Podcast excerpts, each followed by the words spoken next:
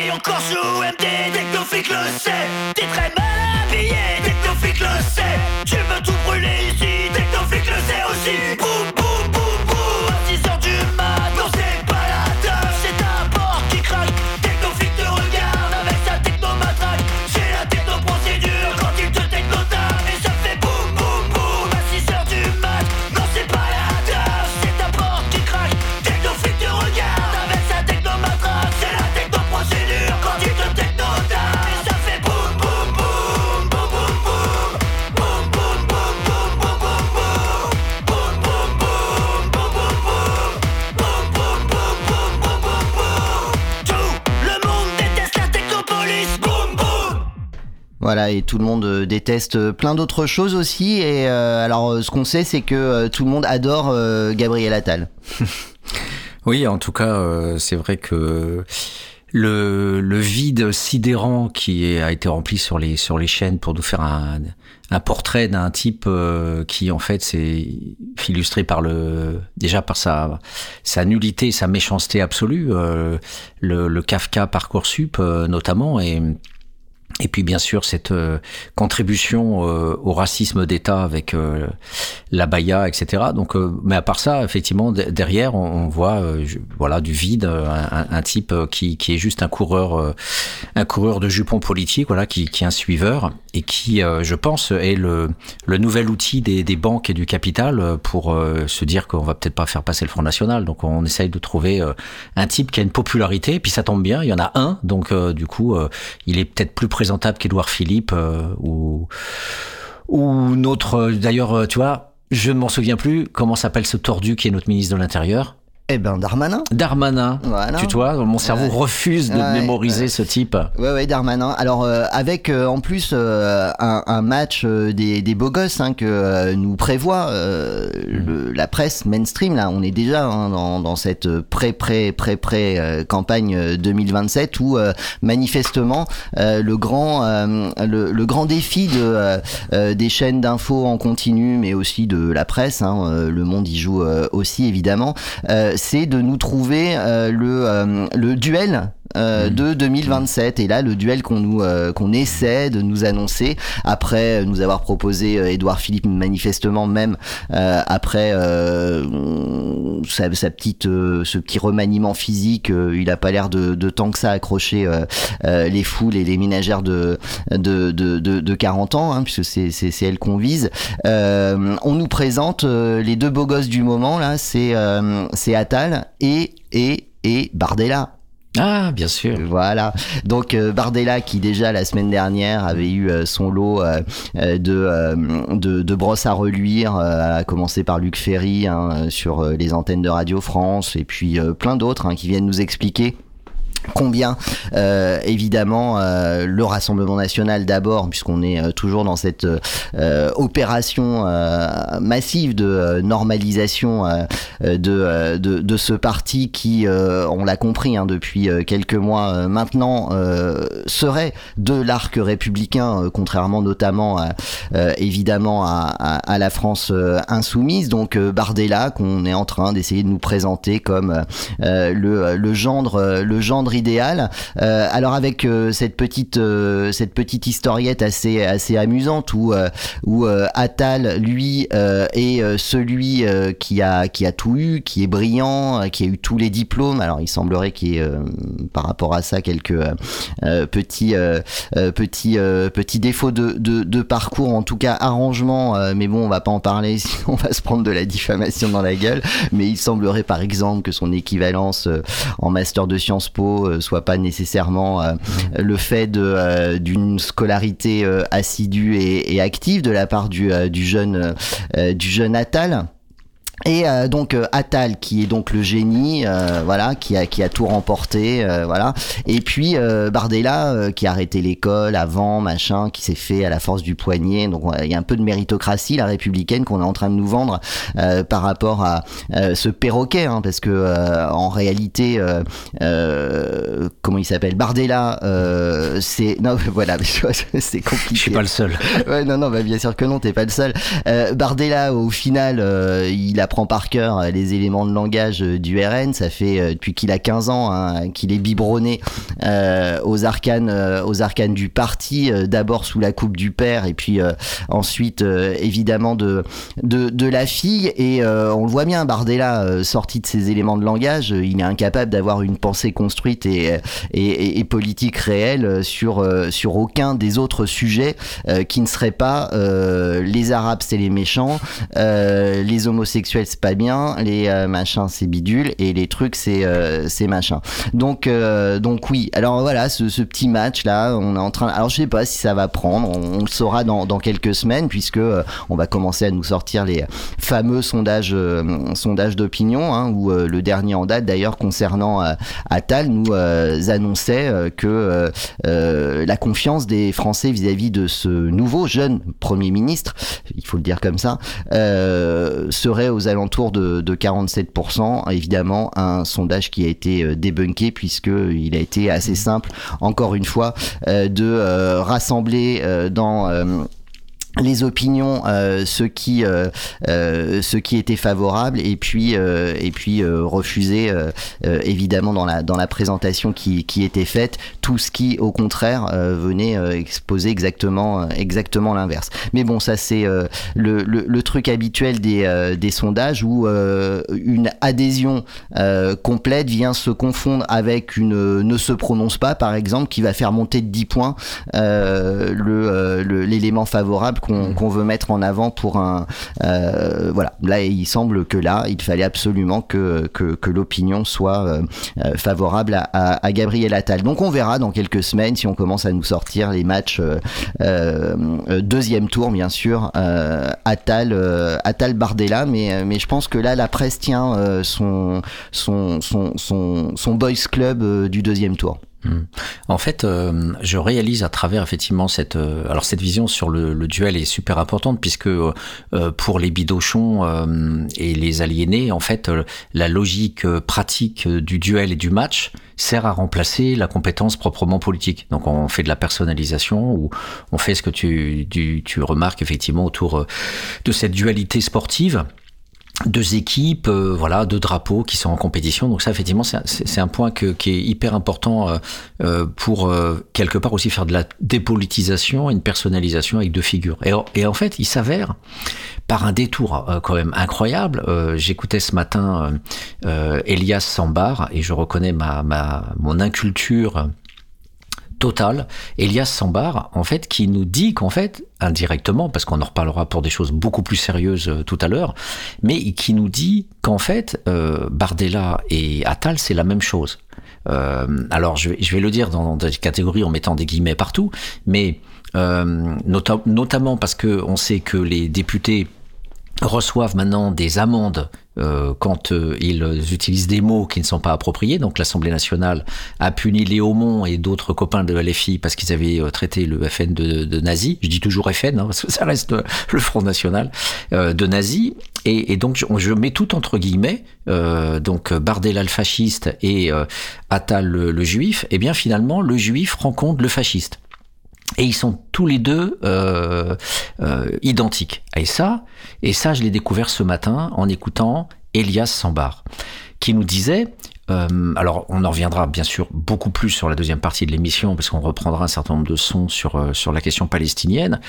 Euh, mais déjà, Elias, qui a participé à tous les débats secrets depuis 40 euh, ans entre euh, l'autorité palestinienne et toutes les forces intellectuelles palestiniennes d'un côté et Israël de l'autre, euh, nous dit qu'en fait, avec bien sûr l'accord des États-Unis, qu'en fait Netanyahou a acheté les consciences en fait de, l'extrême droite en leur proposant un marché qui est très simple. Vous soutenez Israël dans sa cause et nous on tire un trait en fait sur ce que vous êtes des sales fachos en fait antisémites notamment, mais pas que, anti-noir et anti euh, tout ce qui n'est pas la race blanche.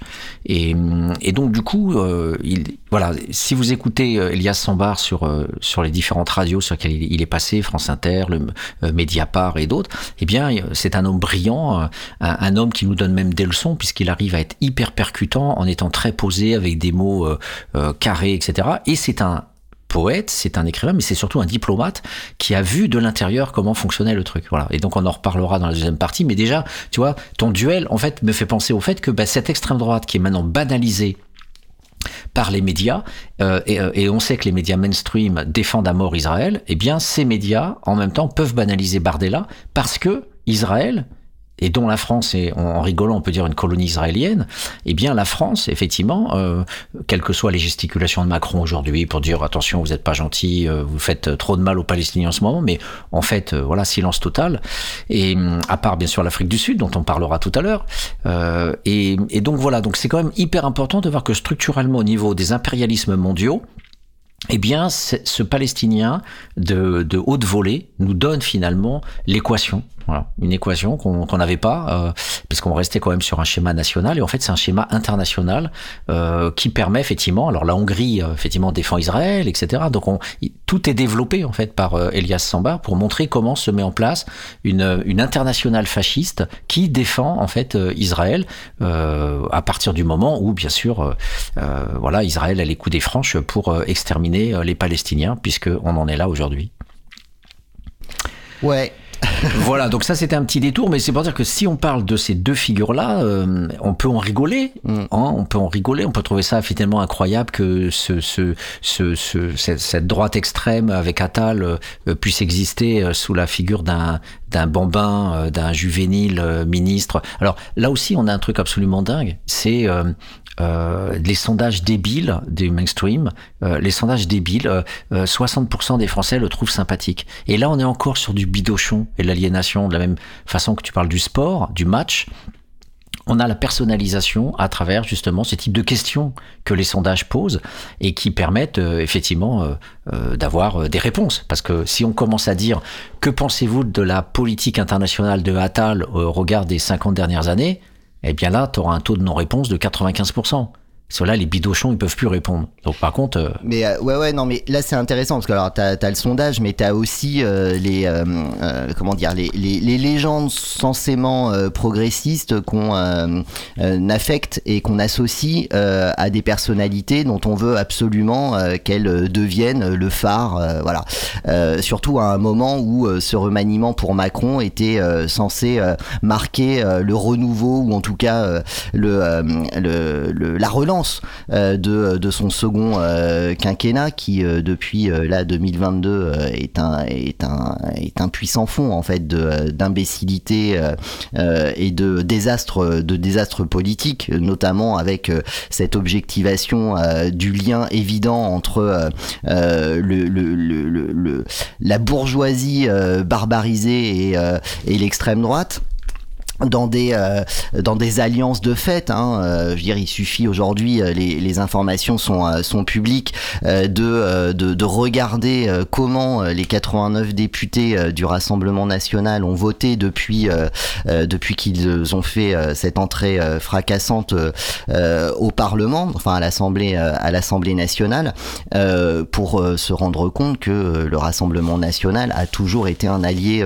objectif de ce qu'on nous présentait comme euh, le centre gauche euh, en, 2017 euh, et qui s'est avéré devenir un centre droit et en fait qui se, se retrouve dans, dans cette notion de, de, de, bourgeoisie barbare que, que moi je préfère évoquer quand il s'agit de, de traiter de, de la nature de, de la Macronie aujourd'hui. Pour moi, c'est une illustration assez, mmh. assez parfaite de ce qu'on peut aussi retrouver dans dans, ces débats euh, autour de la fin des, euh, des, des, années 30, euh, milieu des années 30, où on, disait plutôt Hitler que le, Front populaire. bah, en fait, c'est exactement ça qu'on essaie de, de dire. à quel moment le bourgeois, le capitaliste, va toujours préférer et le l'extrême droite est un allié objectif du capital. Marine Le Pen, qu'on nous présente comme la défenseuse euh, de euh, la veuve euh, de l'orphelin des classes populaires et des pauvres est évidemment issue d'une caste de la même caste bourgeoise en réalité qu'un Emmanuel Macron ou un Gabriel un Gabriel Attal. elle elle a pas grandi entre les 6e et 7e arrondissements de Paris mais dans un château à Montretout. ouais donc donc voilà ce qui la rapproche du coup des aspects un peu versaillais que tu évoquais de notre nouvelle ministre de l'éducation qui, en termes de, de filiation, alors c'est jamais très bien, surtout quand c'est une femme, de faire ce genre de, de rapport, puisqu'on la réduit du coup à ses filiations, mais c'est quand même la nièce de des Duhamel et donc forcément de Nathalie Saint-Cric et c'est quand même la cousine de de Benjamin Duhamel qui officie, on le sait, avec brio sur sur BFM TV en chien de garde absolu du pouvoir aujourd'hui. Et ce pouvoir, c'est pas le pouvoir de Macron, c'est le pouvoir de cette bourgeoisie barbarisée. donc c'est Macron aujourd'hui, ça peut être Bardella demain, ça peut être Attal ou ça peut être Édouard Philippe, peu importe. tant qu'on n'aura pas un retour de la gauche au pouvoir, on sera toujours sous la coupe de de ces de ces bourgeois barbares. Je te fais une coupe, une toute petite parenthèse. Quand tu parlais de la bourgeoisie et le, fascisme, en fait, ce qui est drôle et on l'a on l'a alimenté avec notamment le Canard enchaîné, mais mais aussi avec d'autres journaux dits indépendants. Euh, le fait qu'en fait euh, le, le, Pen a mis la main sur euh, la famille Lambert, sur l'héritier Lambert, qui était un peu absolument, un Absolument. Donc ils lui ont piqué son capital. Donc parfois le fascisme et, alors Hitler était très respectueux de, de la haute bourgeoisie. Il a jamais nationalisé. En fait, Hitler était plus de gauche que Mitterrand, puisque Mitterrand, lui, a nationalisé. ah non, non, je dis des bêtises. Non, non je dis des bêtises. non. Hitler est resté beaucoup plus libéral je voulais dire, que Mitterrand, puisque il a laissé le capitalisme exister dans l'espace totalitaire en, en, payant rubis sur l'ongle l'armement euh, militaire, grâce notamment à, à l'argent volé sur les juifs exterminés dans les camps de la mort, et tout ça passé par la Suisse. Alors les Suisses ont payé très fort un bonbon il y a quelques années. Euh, le Congrès juif mondial leur a réclamé 100 milliards de dollars et ils ont payé en une semaine. Hein. Euh, donc tout cet argent volé sur euh, les 6 millions de juifs a servi euh, notamment à financer l'effort de guerre et, et, et, donc à payer le capital euh, en, en, le respectant. Donc Hitler était très libéral, très très libéral. Et, et donc du coup, on, on, a du mal à imaginer ça, alors que voilà, de l'autre côté, nous, on a un méchant dictateur, euh, Mitterrand, qui a nationalisé des entreprises. Et donc Le, le Pen, lui, euh, ben, finalement, n'était pas libéral, puisqu'il a, il a, et même un criminel, puisqu'il a été jusqu'à manipuler en fait l'héritier pour mettre la main sur son domaine particulier à Saint-Cloud. Hein, il lui a piqué sa baraque et puis euh, une fortune qui était estimée à je sais pas combien de millions euh, de l'époque, qui permet évidemment à, à, toute la famille Le Pen non seulement de se donner un confort matériel dans sa vie privée, mais aussi euh, voilà de pouvoir euh, avoir un petit peu la, la tête haute euh, pour différentes actions politiques. Donc il faut jamais oublier que le petit la petite le petit salaire qu'il avait en tant que capitaine de l'armée française, je sais pas quel statut, mais il était jeune officier Le Pen et sans doute tortionnaire, même si un bouquin vient d'être publié qui en reprenant les archives historiques etc établit de manière évidente euh, que oui, euh, Le Pen a torturé en Algérie. Hmm. Enfin, il n'y a pas de, il y a zéro euh, ambiguïté historique sur ce fait. Hmm. Donc voilà notre euh, visage euh, voilà du fascisme à la française, euh, rapte criminel sur des, héritiers faibles de la bourgeoisie et puis d'autre part passé colonial. Alors comme le, général Ossarès qui un temps avait été destitué, retraite supprimée, etc. Mais c'est je sais plus quel quel président de la République, je sais pas si c'est Sarkozy hein, qui l'a réhabilité, Ossarès, qui avait publiquement défendu la torture en Algérie. Donc voilà, on a la République que l'on peut avoir, hein, euh, parfois euh, bananière euh, en Afrique et parfois bananière aussi à l'intérieur, puisque de ce gouvernement, presque tous sont inculpés, mis sous examen. Et, et, et la dernière en date, cette ministre de l'Éducation nationale, on est dans du tartuffe absolu, on est dans du Molière en fait, avec cette scène hallucinante, censée défendre la République et les valeurs du service public. Eh bien, on a une bourgeoise qui, comme beaucoup de bourgeois, planque ses mômes dans non seulement le service privé, mais en plus dans le côté catholique intégriste euh, euh, que l'on que l'on sait. Ouais, alors euh, quand même truc assez incroyable. Alors j'en finis juste avec Oudéa Casteda, la nouvelle super ministre de l'éducation nationale, des sports et des JO. Chercher le sens. Ouais. Alors Macron. alors après, on peut revenir aussi sur tout, tous ces éléments de langage là que nous sort Macron depuis trois semaines, un mois, ignoré d'ailleurs hein, pour le coup par les informés de, de, France Info qui vont évidemment en rabattre des tonnes et des tonnes sur sur le génie Attal, mais ces nouveaux éléments de langage de Macron qui nous parlent de régénération, de renouveau. Euh, là encore une fois, il y a des, euh, emprises euh, par rapport à ces termes euh, historiques qu'on ne peut absolument pas ignorer et c'est pas, par erreur ou c'est pas par maladresse que Macron utilise ces termes, repris d'ailleurs par Gabriel Attal, j'allais dire lors de son discours de politique générale, mais non, on ne l'a pas encore. mais sa prise de fonction sa passation de pouvoir euh, sur euh, euh, sur sur les marches de, de Matignon là c'était jeudi je crois ou je sais plus avec Elisabeth Borne voilà et qui nous parlait qui nous parlait aussi de, de régénération. Mais de quoi nous parle-t-il exactement? On le sait mais là on vient pas nous on vient pas nous en parler aux informés de, de, de, France Info ou dans les, les magnifiques éditoriaux des chaînes des chaînes d'infos avec cet éditorial complètement euh, halluciné euh, de euh, comment s'appelle-t-il déjà l'homme à l'écharpe rouge Christophe mm. Barbier qui pendant cinq minutes nous fait l'apologie christique de l'étymologie du nom du prénom Gabriel Barbier nous expliquant hein, c'est nos grands laïcs hein, mm. tu sais les grands laïcards les grands défenseurs de,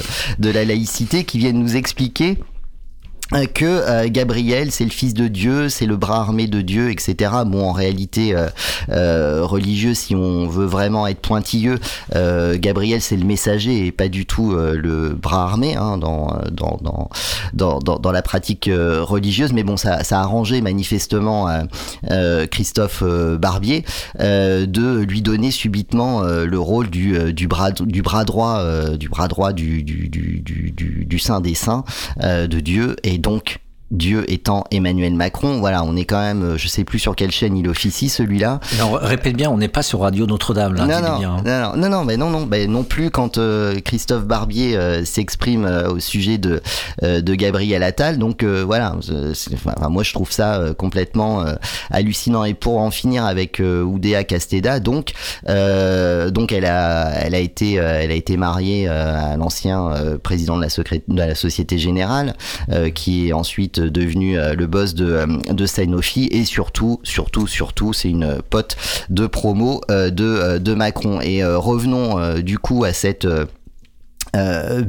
Alors moi, pour moi, c'est en même temps, on parle de, de, de faute politique, de, de, maladresse, etc. Mais quand la meuf euh, dans un euh, dans un dans un collège public vient euh, expliquer qu'en fait, elle a décidé de mettre ses mômes dans le dans le privé parce que le public c'était vraiment de la merde. je trouve ça absolument hallucinant. Et après, ce que je trouve intéressant, c'est qu'en termes de discours de surface, là, t'as tous les tous les prolos euh, tous les pseudo euh, euh, les pseudo bourgeois là qui les classes moyennes là qui ont 800 balles par mois à mettre dans l'éducation de leur môme et qui font le choix du, privé, ils voient une une une, une similarité avec avec le discours de de, la ministre. en réalité, déjà, on parle pas du tout de la de la même école privée que celle des euh, que celle des prolos parce qu'on parle quand même de Stanislas. Euh, et Stanislas c'est le lieu de la reproduction de la bourgeoisie parisienne quoi. Euh, ça n'a rien à voir avec euh, la nécessité que pourrait euh, donc pourrait être saisie des parents voyant que son école publique détruite par cette même bourgeoise d'Oudéa Casteda et de et de sa caste se disent bah non on va mettre nos enfants dans le dans le privé euh, dans le privé sous contrat.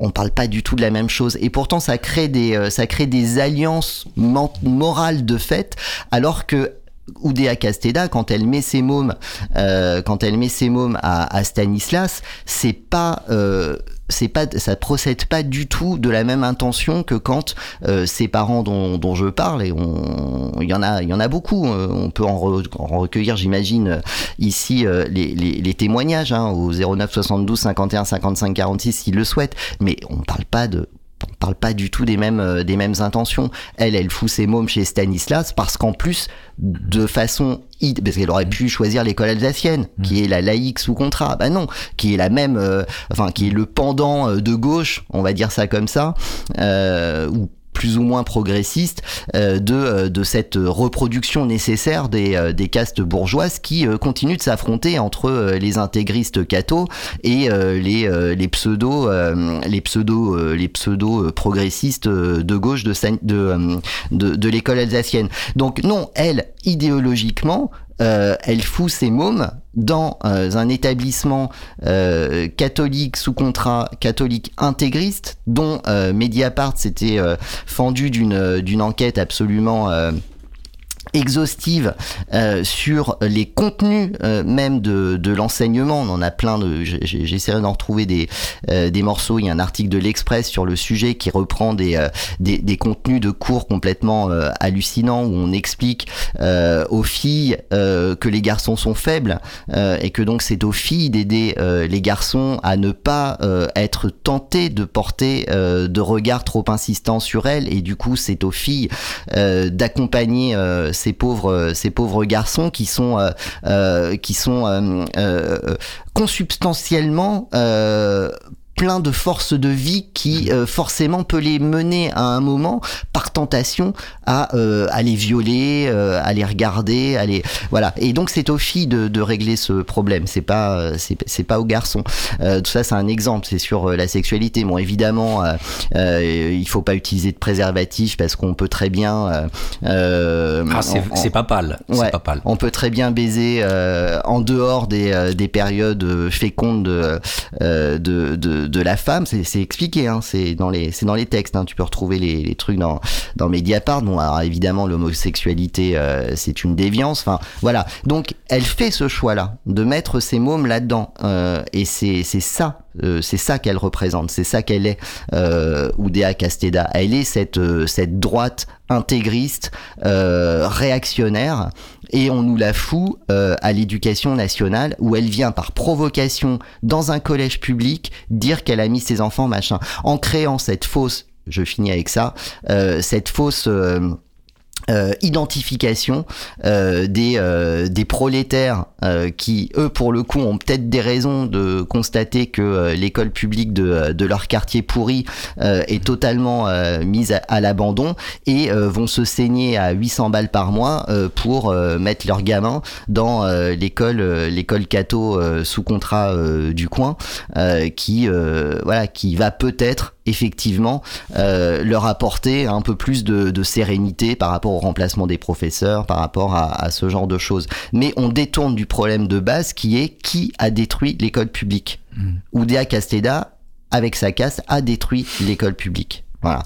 Euh, donc voilà. C'est super important. Non, mais c'est super important que tu que tu dises ça parce que tout le système dont on parle, du système néolibéral, repose sur une caste euh, donc, euh, si je reprends les, sociologues dont on, va prochainement entendre les émissions, euh, la valeur du service public, euh, ils parlent de caste managériale public-privé. En fait, cette caste managériale, ils préfèrent ce concept à celui de noblesse d'État de, Bourdieu, managériale, en fait, euh, le privé tue le public. Et toute cette caste bourgeoise veut tuer l'État, au sens, non pas de la raison d'État, hein, pas au sens de l'armée et des services secrets, mais au sens du service public même si effectivement euh, euh, le service public c'est aussi euh, ce qu'on appelle les organes de souveraineté et, donc aussi y compris en partie euh, l'armée et la police.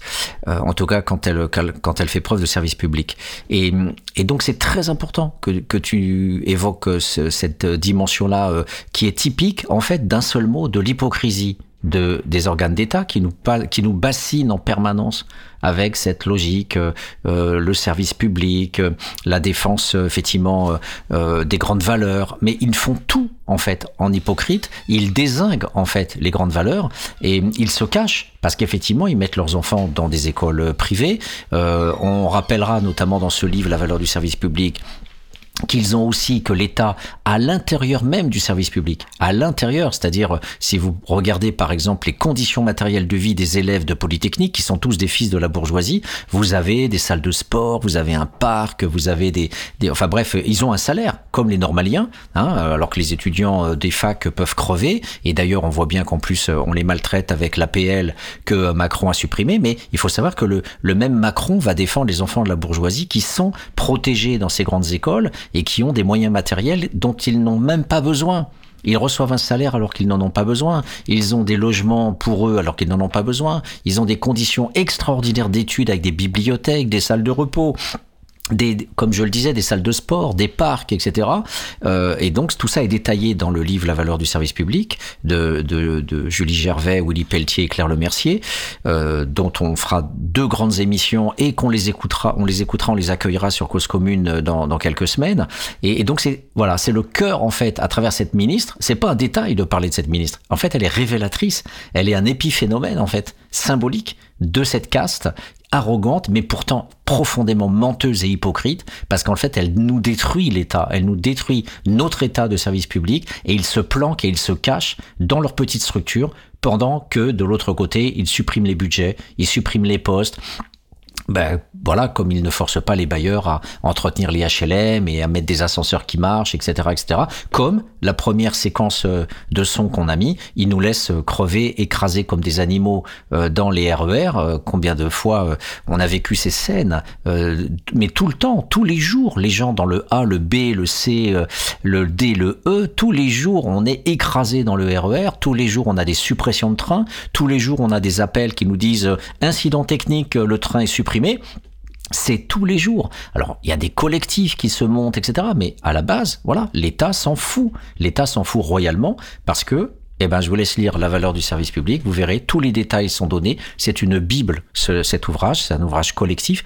Pas de trois auteurs, mais de dizaines d'auteurs, de, militants, euh, y compris de sections syndicales de la CGT qui ont beaucoup contribué à documenter l'ouvrage et qui justement sont remerciés dans l'ouvrage. Donc c'est un ouvrage collectif d'un collectif d'intellectuels, de militants, de, sociologues, etc. Et c'est un ouvrage absolument incontournable à lire aujourd'hui pour comprendre justement euh, le mécanisme de cette euh, ministre et, et de tous les autres. Et je te propose du coup, euh, Patrick, une petite interruption euh, musicale avant qu'on parte sur euh, la suite. Je crois que j'ai un peu l'impression qu'on est quand même directement rentré dans le vif du sujet, mais bon. et toujours en retard. Et toujours, toujours en retard. On va s'écouter, ça va te faire plaisir, les Salles Majestés avec Sois pauvre et tais-toi, et on revient juste après.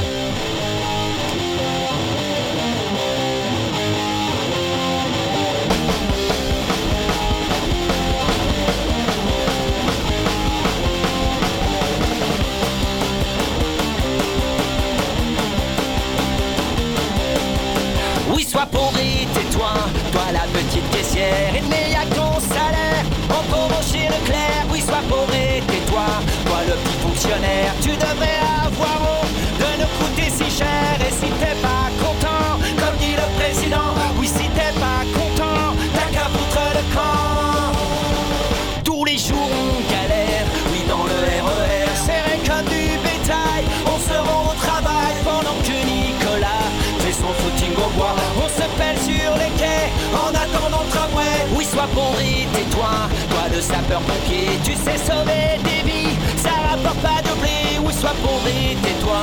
Toi le petit cheminot, tu sais les privilèges, c'est pas pour les prolos. Et si t'es pas content, comme dit le président, oui si t'es pas content, t'as qu'à foutre le camp. Tous les jours on galère, oui dans le RER, serré comme du bétail, on se rend au travail pendant que Nicolas fait son footing au bois. On se pèle sur les quais en attendant le tramway, tous les jours on galère oui,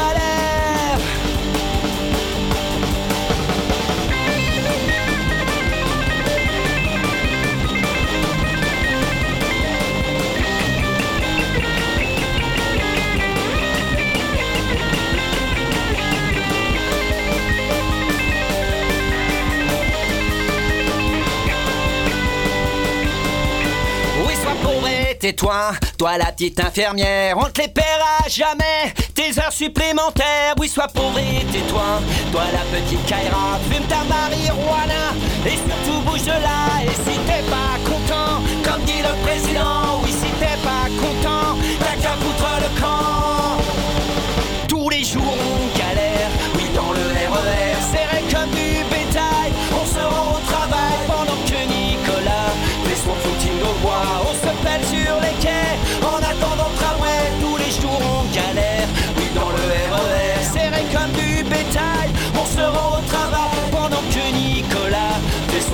On se pèle sur les quais en attendant le tramway. Tous les jours on galère.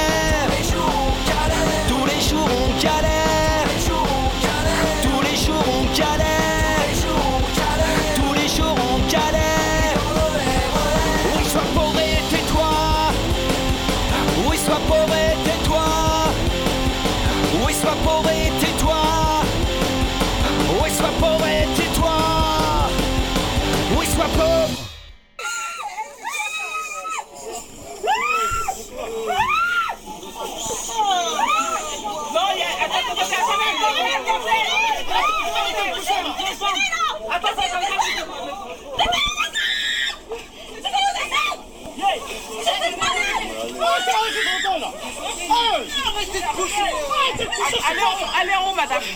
Allez en haut. Allez en haut. Ça va. causecommune.fm Et c'est sous les lapsus de l'actu épisode euh, 25, mon camarade Brunto avec moi, euh, William également en train de pioncer à l'autre bout de, euh, du, euh, du studio. Bonjour à toi. Il travaille. Ah, euh, il prépare son émission, donc c'est c'est une bonne nouvelle. C'est peut-être la résolution de 2024, cette euh, émission cyberculture que vous allez retrouver à partir de 14h. On va se garder nos 7 minutes de, de retard à cause de Johan euh, hier soir là.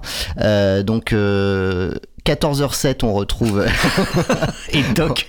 on retrouve cyberculture euh, ce, euh, tout à l'heure euh, à l'antenne. Euh, donc Patrick, on en était à euh, Bah, je la transition, à la Ah ouais. transition, parce que je me Ah, toi, tu veux nous passer des gosses de don Non, pas du De, tout. de, si, si, on va parler de Delon dans quelques secondes, mais avant, ça me fait penser à l'émission qui avait eu lieu où, où Jean-François Copé s'était fait désinguer euh, parce que aussi il mettait ses gosses euh, dans l'école privée. Alors, on a bien compris ta nuance entre l'école privée qui, et en fait, est un spectre avec plein de variations, de différenciations.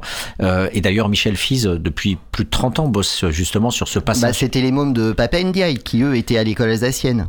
Ah, ben voilà, ben donc Mm. euh, voilà, Mm. donc la continuité est, est- est assurée. Donc en fait, voilà, au, au moins l'auditeur saura que la- les fils de la bourgeoisie ne sont pas dans le service public. De toute façon, ils sont formés à le détruire. Donc euh, Bah oui, qu'est-ce qu'ils iraient apprendre là-dedans Mm. et, et donc voilà, donc c'était juste pour dire que euh, voilà, il y a elle, mais il y aurait une statistique à, à faire de tous ces sinistres, comme disait Col- Coluche, euh, qui euh, voilà, qui à la limite, on en Belgique, on est obligé de voter. Bah, on pourrait aussi euh, obliger euh, ceux qui prétendent nous représenter dans le service public à au moins euh, respecter le service public. Et tout, tout euh, tout personnel politique, tout, per- tout personnage politique, tout euh, professionnel politique qui n'est qui n'a pas justement vécu dans le service public, euh, notamment avec euh, ses enfants, eh bien ne pourra pas être dans la fonction publique et ne sera pas éligible. Voilà, ça c'est une, une loi que une proposition de loi que j'aimerais bien quand je serai député LFI. voilà, on sera bien député LFI, hein, j'espère. Ah bah, ça, ça peut arriver.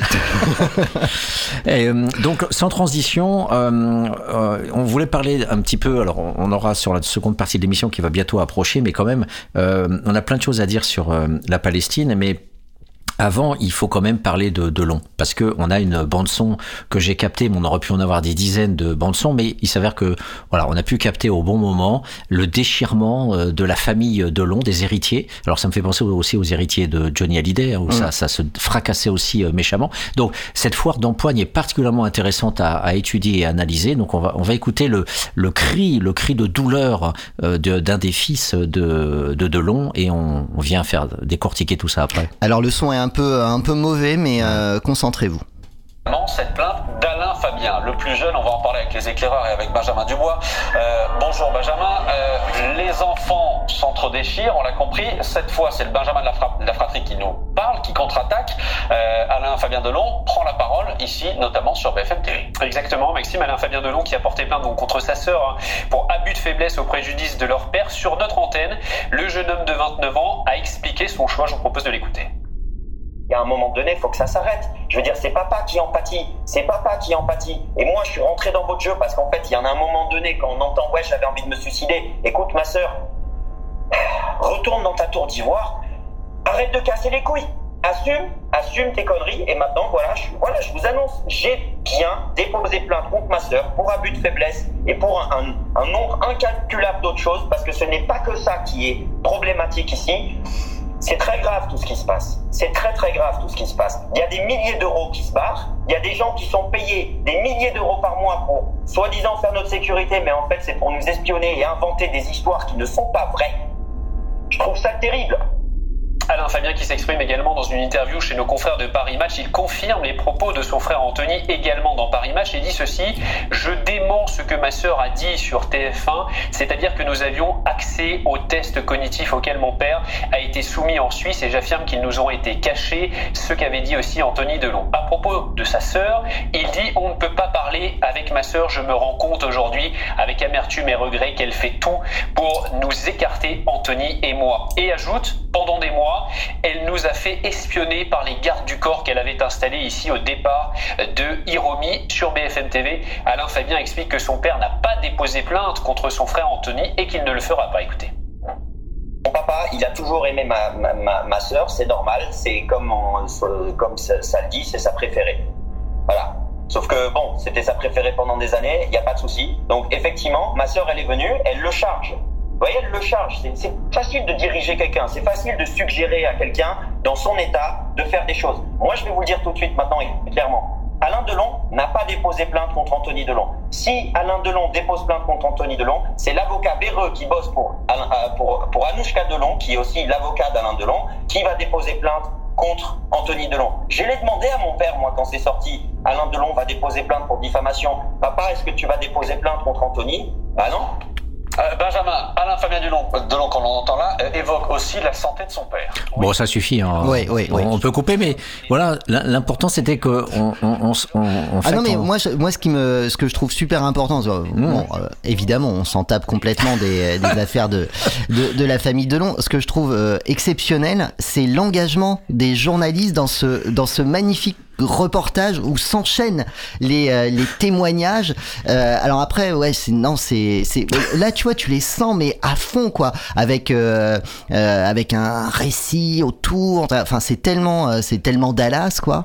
Et puis on, a vraiment envie de t'emmener là, toi qui regardes dans dans dans le drame absolu là qui qui se noue au moment même où encore une fois hein, la Palestine est écrasée par, euh, euh, par Israël, au moment où euh, se prépare, parce qu'on est à deux jours du début de, du des euh, comment on dit des, euh, des audiences euh, devant le, le, le, la CPI un tribunal de tribunal de la haie hein, de, de l'Afrique du Sud contre contre Israël. Et là on nous plonge dans un pseudo drame qui est censé nous mobiliser tous au regard de l'énergie que les journalistes mettent à nous construire un sujet de plus de 5 minutes quand même euh, autour euh, d'un truc dont à la base, si on, nous, si on ne nous en avait pas parlé, mais on en a, enfin, tu vois, ça, ça changeait pas le cours de notre vie, quoi. Donc, euh, je trouve ça assez incroyable dispositif mis en place mmh. pour donner de l'importance à un fait qui n'en a absolument aucune. Hmm.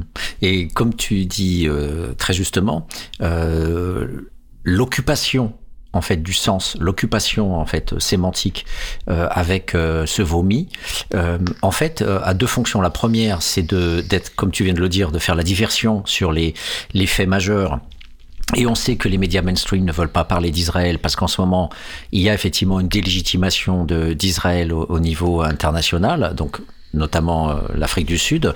Euh, aussi le procès des avocats. Il y a plus de 600 avocats qui portent plainte devant la Cour pénale internationale. Et il y a euh, voilà tout un travail de fond maintenant qui, est lancé euh, contre, contre Israël grâce à, à cet échange extraordinaire de la mondialisation du bon côté des choses et en plus des réseaux sociaux. Tout ça permet effectivement une mobilisation plus facile en dehors des médias dominants. Bien sûr, tout, les États-Unis feront tout pour euh, tout bloquer.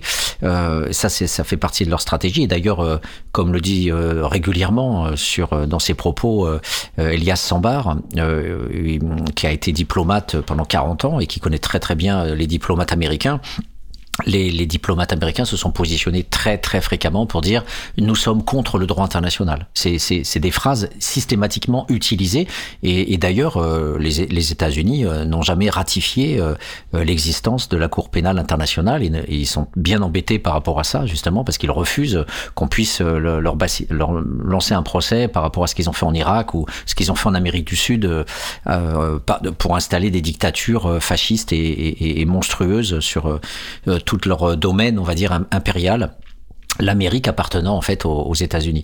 Euh, donc la première chose, c'est ce que tu as dit, c'est la diversion. En fait, les gens se rendent pas compte parce que évidemment, ça suppose, comme toujours, un peu de temps euh, militant pour analyser ça, mais la première fonction des médias, c'est la diversion dans les médias mainstream pour faire en sorte que voilà. Et ça s'appuie bien sûr sur la culture populaire, c'est-à-dire sur le le fait divers et euh, ce qu'on retrouve dans Détective, qu'on retrouve dans tous les dans tous les médias euh, de décervelage euh, et qui passe sur C8 bien sûr parce qu'il y a ces journalistes de, détectives qui passent régulièrement sur euh, tous les enlèvements de, de, de, filles, euh, tous les faits divers possibles et, et glauques qui puissent fonctionner. Mais ça, c'est la dimension négative. Mais il y a la dimension positive. Et la dimension positive, à travers ça, et ce qui est d'autant plus révélatrice qu'en fait elle fonctionne à un moment donné où Delon n'existe plus, où en fait Delon est une est un être qui va bientôt mourir, qui est faible, malade et qui va disparaître. Donc au moment même où la star Delon s'efface, eh bien la star Delon existe toujours. C'est-à-dire qu'en fait on va continuer à produire une individualité, c'est-à-dire une, une, star, pour le dire plus simplement un grand. Hein, on va produire une grandeur, et cette grandeur est constitutive de l'idéologie bourgeoise, euh, de la même façon que les hommes politiques euh, fonctionnent à l'individualité, avec un président souvent, euh, avec euh, des, des, acteurs majeurs qui sont des ministres, etc. Et, et ça aussi, ça a été calculé par les bourgeois de 89 pour ne pas faire ce que Rousseau voulait, c'est-à-dire un contrat social où il y a des gens qui sont en collectif et qui font une agora comme à l'époque de la Grèce et qui sont un peu indifférenciés euh, dans un mandat impératif où c'est la cause et le projet qu'on doit mettre en place et pas la personne. Mais le bourgeois fonctionne essentiellement comme capitaine d'industrie, donc comme individualité. Le droit bourgeois est un droit individuel et donc la production de la grandeur sert à magnifier le grand et à lui trouver des alliés. C'est-à-dire quand on va chercher des stars comme U2, Simple Minds ou Johnny Hallyday, on va chercher des stars qui viennent en renfort de l'individualisme bourgeois en disant regardez, ben oui, lui aussi c'est un. Et d'ailleurs, ils se retrouvent ensemble, Légion d'honneur. Quand Chirac va donner la Légion d'honneur à Depardieu, en fait, c'est le bourgeois politisé euh, qui vient euh, chercher des appuis à travers la Légion d'honneur dans le milieu du showbiz, qui est profondément fonctionnel euh, à l'égard de cette fonction de légitimation, en disant voilà, euh, il y a des grands, il y a Rodin, il y a Depardieu et tout. Et c'est pour ça que Macron aussi défend Depardieu parce que Mordicus il faut défendre cet individualisme bourgeois, ce qui est beaucoup plus important que de défendre euh, quelques femmes qui ont été violées, euh, parce que voilà, c'est la structure que Macron défend. Et c'est ça qu'il faut bien voir, c'est que euh, les journalistes sont les faire-valoir de ce système et tous les mercredis, quand il y a le Conseil des sinistres, eh bien, il y a des individualités qui se présentent avec les grands projets et, les journalistes sont à quatre pattes devant euh, le porte-parole. Euh, D'ailleurs, hein, l'expression le dit, il porte la parole. Donc on est bien sur l'individualisation. Et c'est ça qu'il ne faut jamais oublier, c'est cette grandeur-là qui fait que, bah, du coup, on se retrouve en fait avec euh, un, une sorte de, de, de, légitimation, en fait, de certification, de, de comme un diplôme, en fait, euh, euh, qui veut dire que bah, Johnny Hallyday était bien à sa place, Depardieu était bien à leur place, Delon est bien à sa place, donc moi, euh, LVMH, je suis bien à ma place. Nous sommes tous des grands.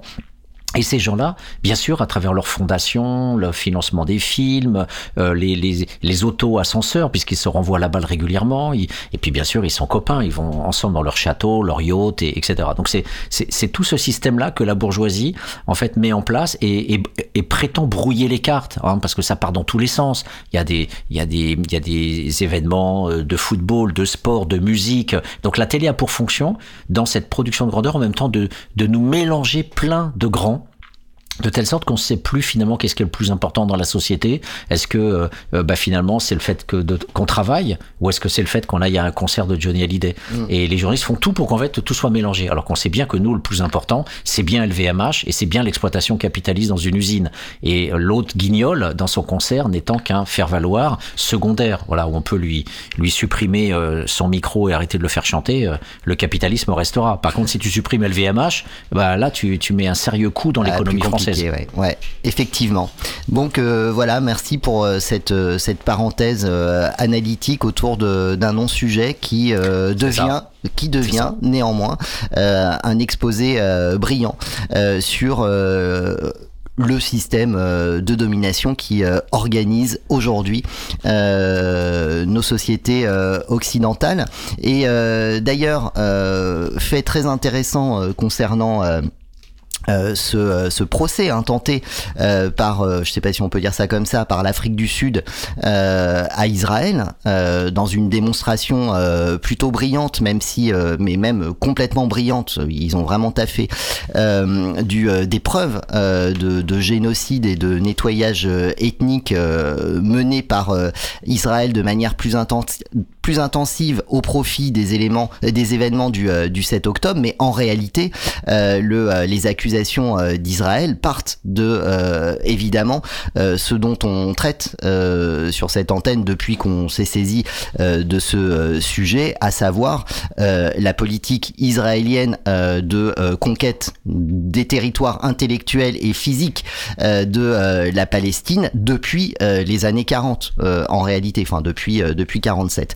Donc c'est ça qui est super intéressant, c'est cette remise en perspective historique qui vient non pas dire euh, depuis le 7 octobre, Israël euh, commet un génocide euh, sur le peuple palestinien.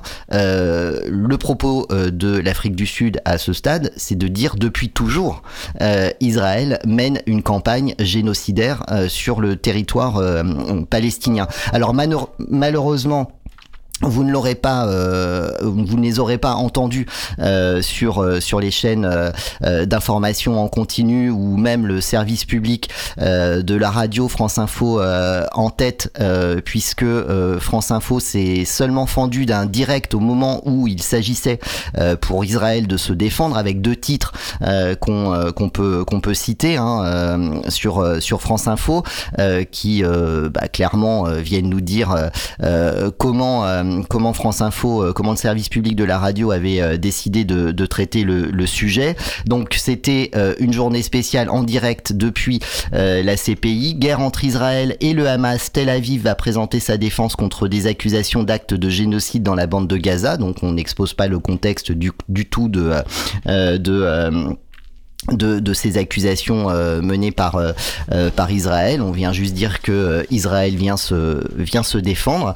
et puis en conclusion, hein, c'était à 8 heures du matin le premier titre, à 18 h accusation de génocide à Gaza. Tout ce que retient France Info et donc tout ce que doit retenir le bon peuple, c'est que devant la justice internationale, Israël dénonce une démonstration d'hypocrisie. Voilà, on, on, en est là. Et le point que je voulais relever et qui me semble intéressant euh, c'est que euh, jusqu'à présent, dans, euh, dans les fantasmes, et peut-être ça a été une réalité à un, moment, c'était l'Occident qui était censé défendre les valeurs de droit international, de, de justice, de mm. paix, etc. Et aujourd'hui, cette initiative nous vient d'un pays du Sud.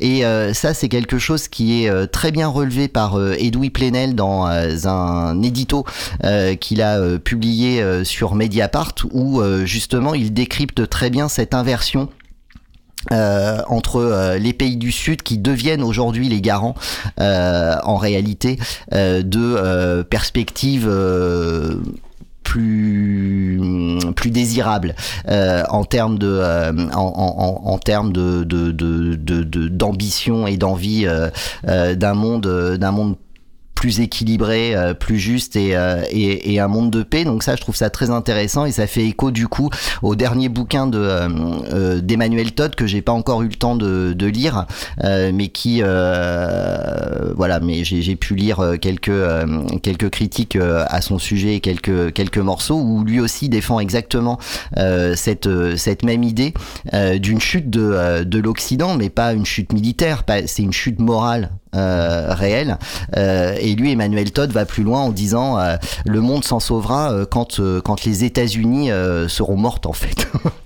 et, et du coup, bon, c'est provocateur de le, de le dire comme ça, mais en réalité, c'est un peu ce qu'on croit voir se, se dessiner, euh, notamment quand on a suivi en dehors de, euh, euh, du service public de, de, de, de, la radio française, et je parle de Radio France évidemment, ces débats qui ont été très très bien restitués par des journalistes qui faisaient notamment des live tweets avec les arguments très précis de, de l'Afrique du Sud contre Israël, etc.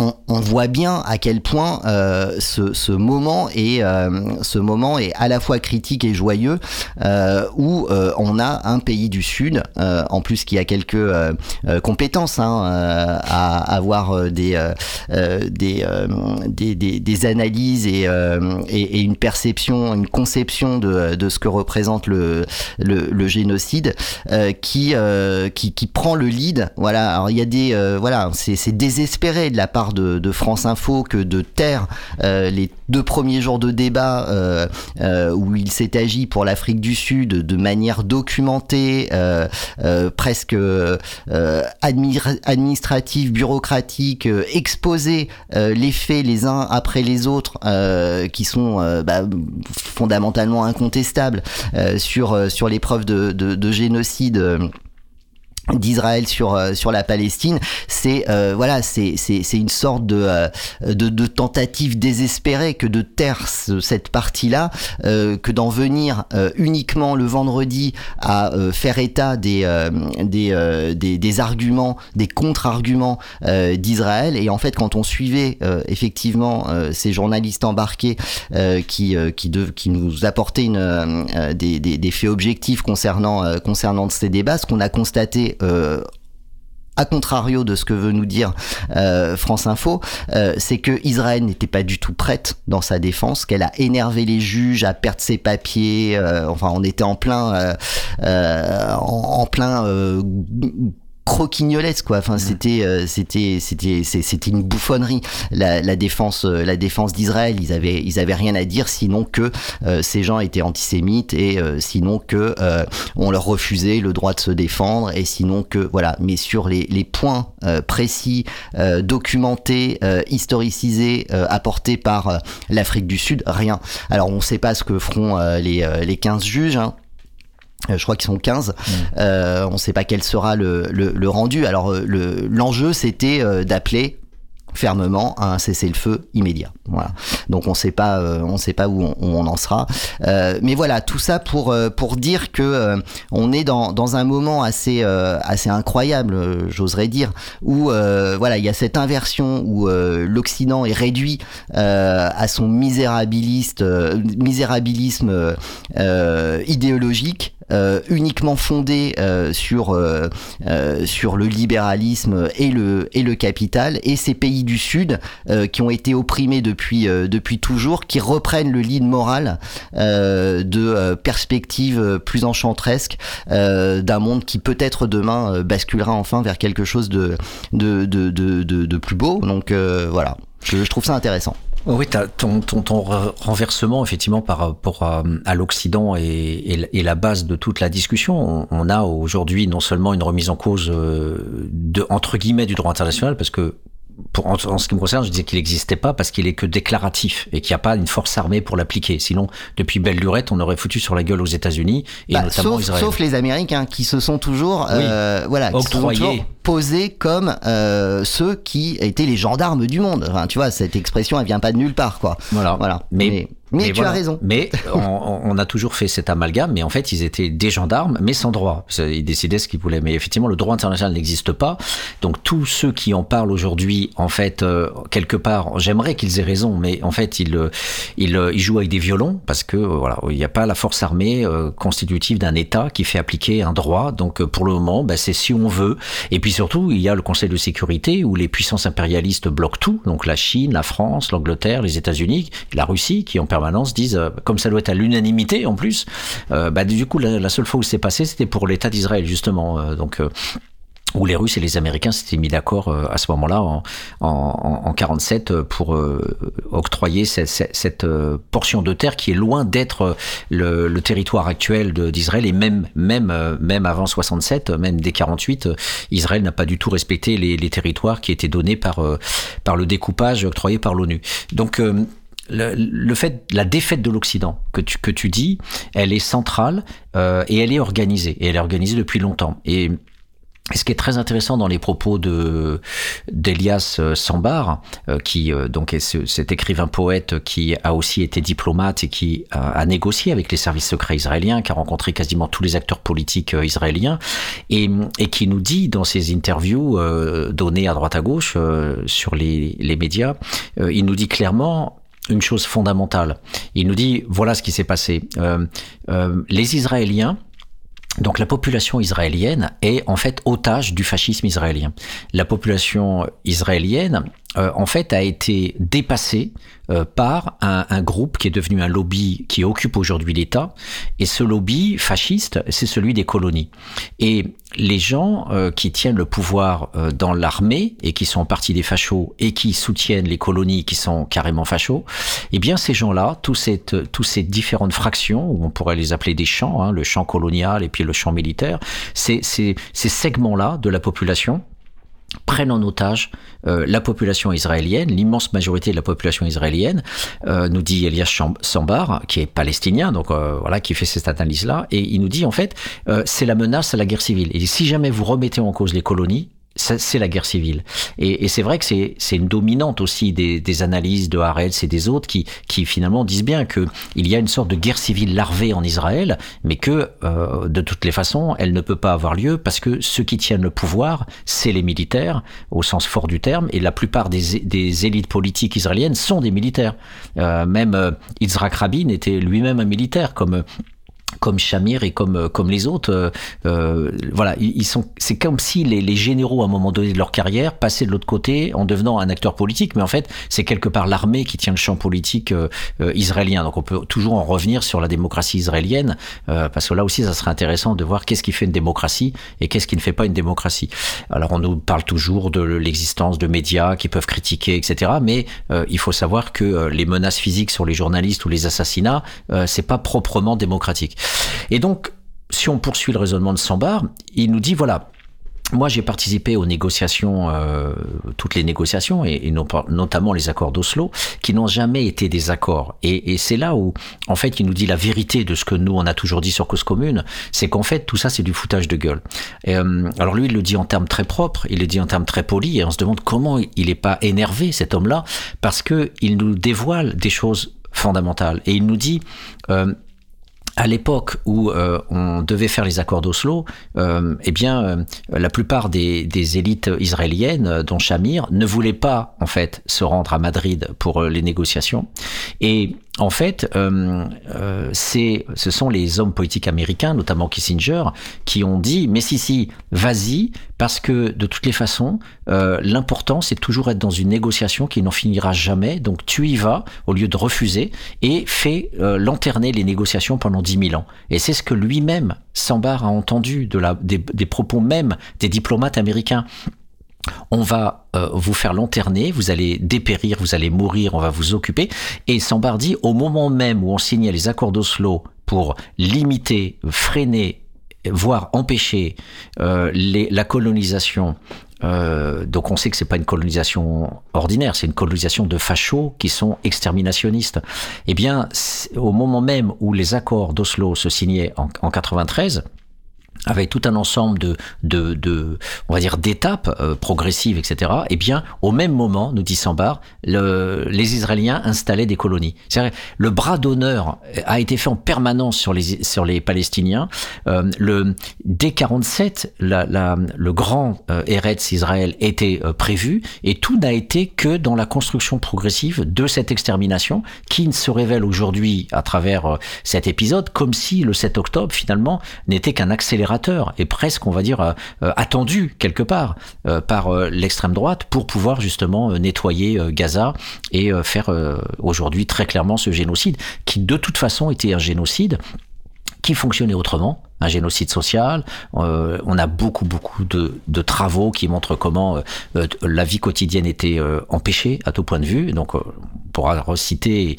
On a essayé d'inviter euh, Stéphanie euh, Laté Abdallah, qui a notamment écrit La toile carcérale chez Bayard en 21, qui montre bien que euh, le système totalitaire actuel crée une carcéralisation généralisée de la population palestinienne. Hein. Près de la moitié de la population est passée par les geôles, qu'il y a des enfants dans les geôles, qu'il y a des tortures dans les prisons, y compris d'enfants, des maltraitances systématiques le moindre jet de pierre donne l'autorisation de te mettre une balle dans la tête, euh, ce qu'on voit encore dans les vidéos à l'heure actuelle, quoi. Les mômes lancent des pierres et l'armée dit, bah oui, c'est normal, ils nous ont lancé des pierres, on te balance une balle dans la tête.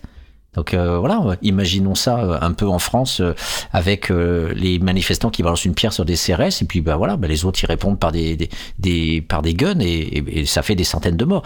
Donc cette banalisation de la mise à mort de l'autre, était déjà là, l'animalisation était déjà là, euh, l'empêchement de, de, vivre avec euh, une entreprise parce que les papiers administratifs sont pas faits, parce que les chainpots on peut pas passer, parce qu'on euh, n'a pas suffisamment d'eau, parce qu'Israël contrôle. Et d'ailleurs, ce qui est très intéressant, c'est de faire le parallèle entre la gestion de l'eau par Israël qui euh, monopolise l'eau et qui le donne à compte-goutte, parce qu'avant Gaza crève de faim et d'eau, ce qui est le cas à l'heure actuelle, dans des souffrances abominables, au, au, parce que le génocide, c'est pas que tu meurs, tu meurs pas c'est des humiliations physiques, psychiques euh, qui sont dans ta chair au jour le jour. Euh, les vidéos aujourd'hui qui circulent euh, un peu partout sur les réseaux sociaux nous disent que les, les gens ne peuvent pas se laver plus d'une fois par mois. Ils sont, ils ont la merde au cul. Les femmes qui ont leurs règles, elles sont sanglantes. Les enfants ne sont pas lavés. Il y a des maladies partout. Euh, c'est la catastrophe humanitaire. Mais donnons les mots. C'est la merde et la merde et la merde partout sur le corps. Et, et, et, et bien la gestion de l'eau, on peut la mettre en parallèle avec tout ce que les ONG sont en train de dire en ce moment, par exemple au Kenya, sur le fait qu'il y a ce qu'on appelle la sexe la sextorsion ou dans quasiment tous les pays du monde, Bangladesh, Kenya et d'autres, euh, bien euh, la, pénurie d'eau fait qu'il y a même un sous-prolétariat euh, barbare et, sur le dos de sa propre population. Hein, on le sait bien que la pauvreté apporte aussi la mafia et le banditisme, et ces gens-là profitent de l'absence d'eau pour se créer aussi euh, des droits sexuels sur les femmes en négociant euh, le fait de balancer, de, de, de t'octroyer un litre ou deux litres d'eau avec des faveurs sexuelles. Donc on, voit bien que l'usage par Israël dans cette perspective-là, euh, c'est une mafia politique qui correspond à toutes les mafias du monde. De, dès que l'eau euh, commence à être une denrée rare, eh bien, euh, on, a ce type de, phénomène. Voilà. Donc le, le, document qui est donné alors évidemment, si vous avez du mal à vous procurer le document, on peut l'avoir sur Internet. Je l'ai eu. Je remercie Michel Kohorev de me l'avoir envoyé sur sur Facebook. Donc je pense que sur Cause Commune, on peut stocker aussi euh, ce, ce, document de 84 pages euh, de l'Afrique du Sud. Et en tout cas, on a un, un journaliste euh, que le que voilà Michel Kogorev m'a envoyé, un journaliste, enfin un journaliste, un, juriste, un, un, universitaire américain qui s'appelle John Mirsch, Mirsch imprononçable, mais Mearsheimer, John Mearsheimer, euh, qui, euh, voilà, généralement ces gens-là euh, sont très frileux, euh, voilà, vont pas parler euh, avec les mots. Ben là, voilà, lui son titre c'est Génocide à Gaza et il fait le commentaire de ce document en disant voilà, le document de 84 pages est accablant, c'est un génocide, tous les éléments sont donnés. Alors il nous dit premièrement, euh, avec une description de toutes les horreurs euh, commises par les forces armées israéliennes depuis le 7 octobre, euh, et lui insiste plus particulièrement sur l'après-cessez-le-feu, pour montrer qu'il y a une intention Voilà, on aurait pu faire un cessez-le-feu et négocier. Euh, le fait de reprendre les hostilités et, et, continuer les bombardements et l'avancée des chars, etc., c'est aussi un emballement, une accélération qui, qui, prouve aussi une intention systématique de d'aller vers l'anéantissement euh, de, de, de, de, Gaza, où d'ailleurs 80% des bâtiments sont déjà euh, rasés.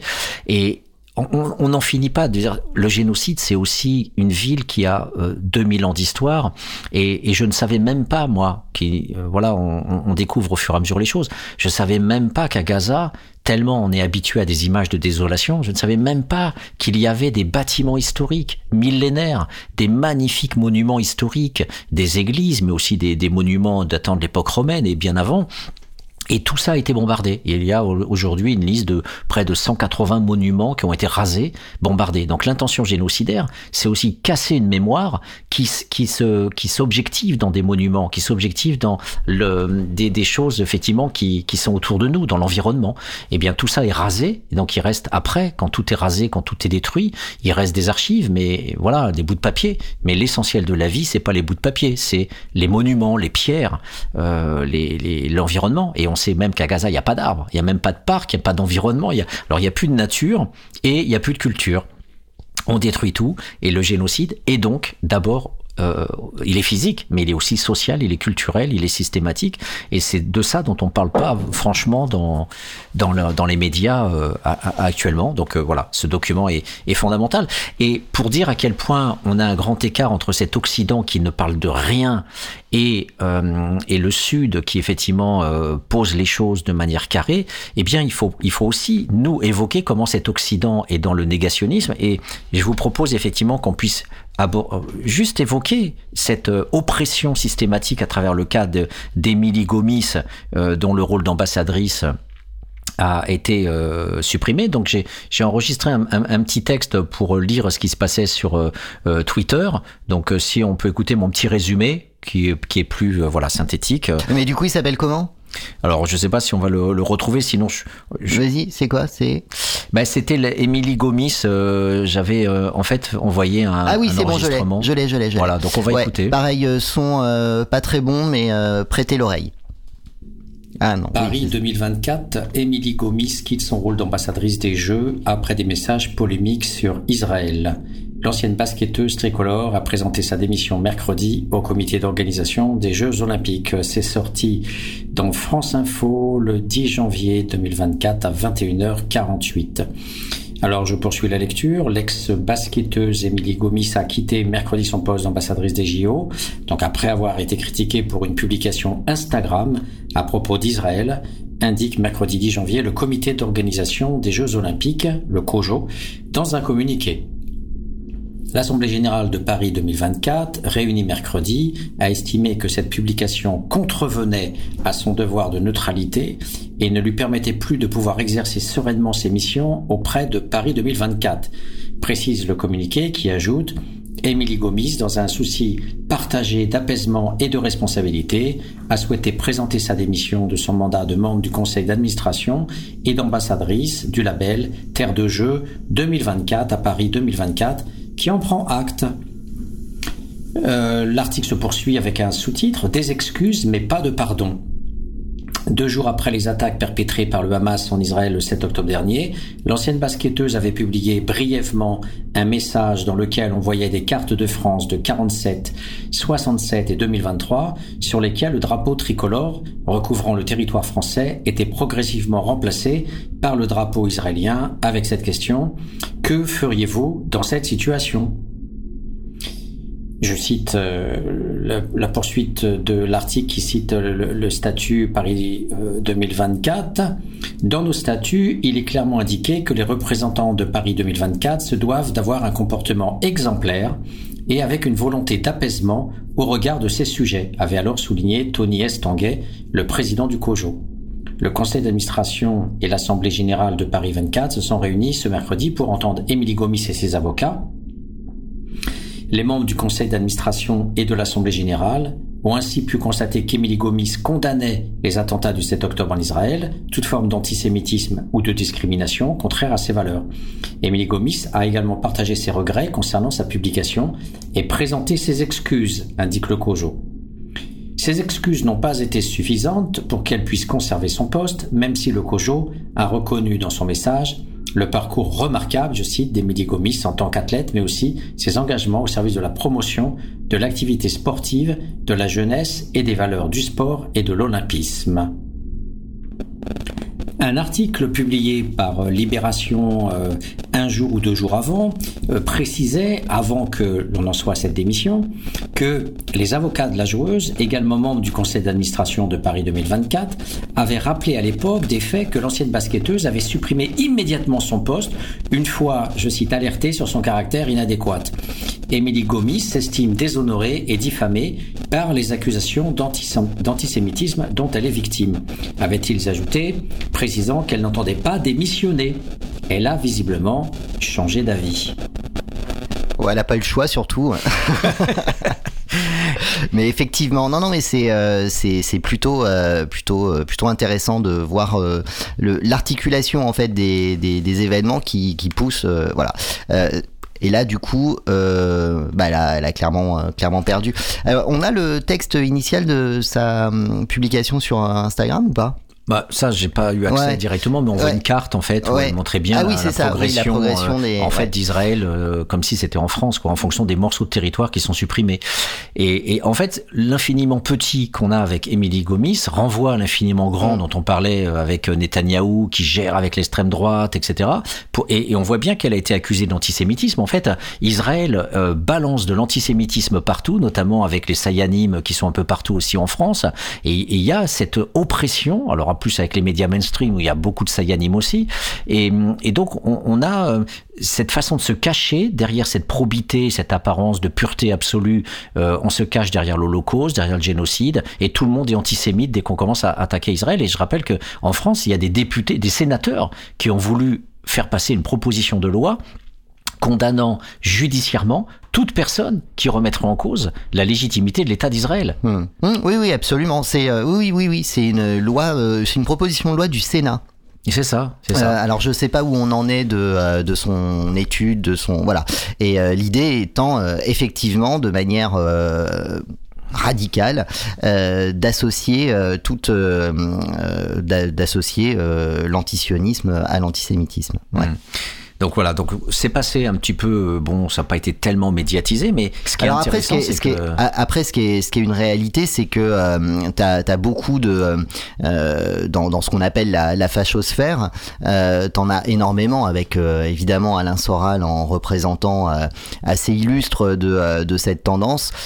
tu as cette, cette volonté, encore que pour lui, il n'hésite pas non plus à se dire antisémite, ça fait longtemps qu'il a arrêté de de, mentir sur ce sujet, mais se cache souvent derrière des, euh, des, euh, des, discours antisionistes pour justement euh, euh, avoir des, euh, des, des intentions euh, antisémites. Donc ça, c'est une, c'est une réalité.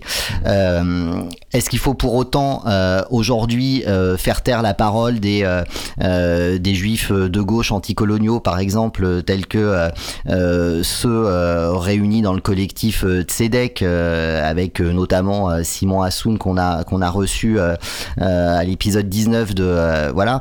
eux se, se déclarent anti, anti et pour autant euh, on, ne peut pas les taxer euh, d'anti euh, d'antisémitisme puisque cet antisionisme en fait repose sur une pensée anticoloniale.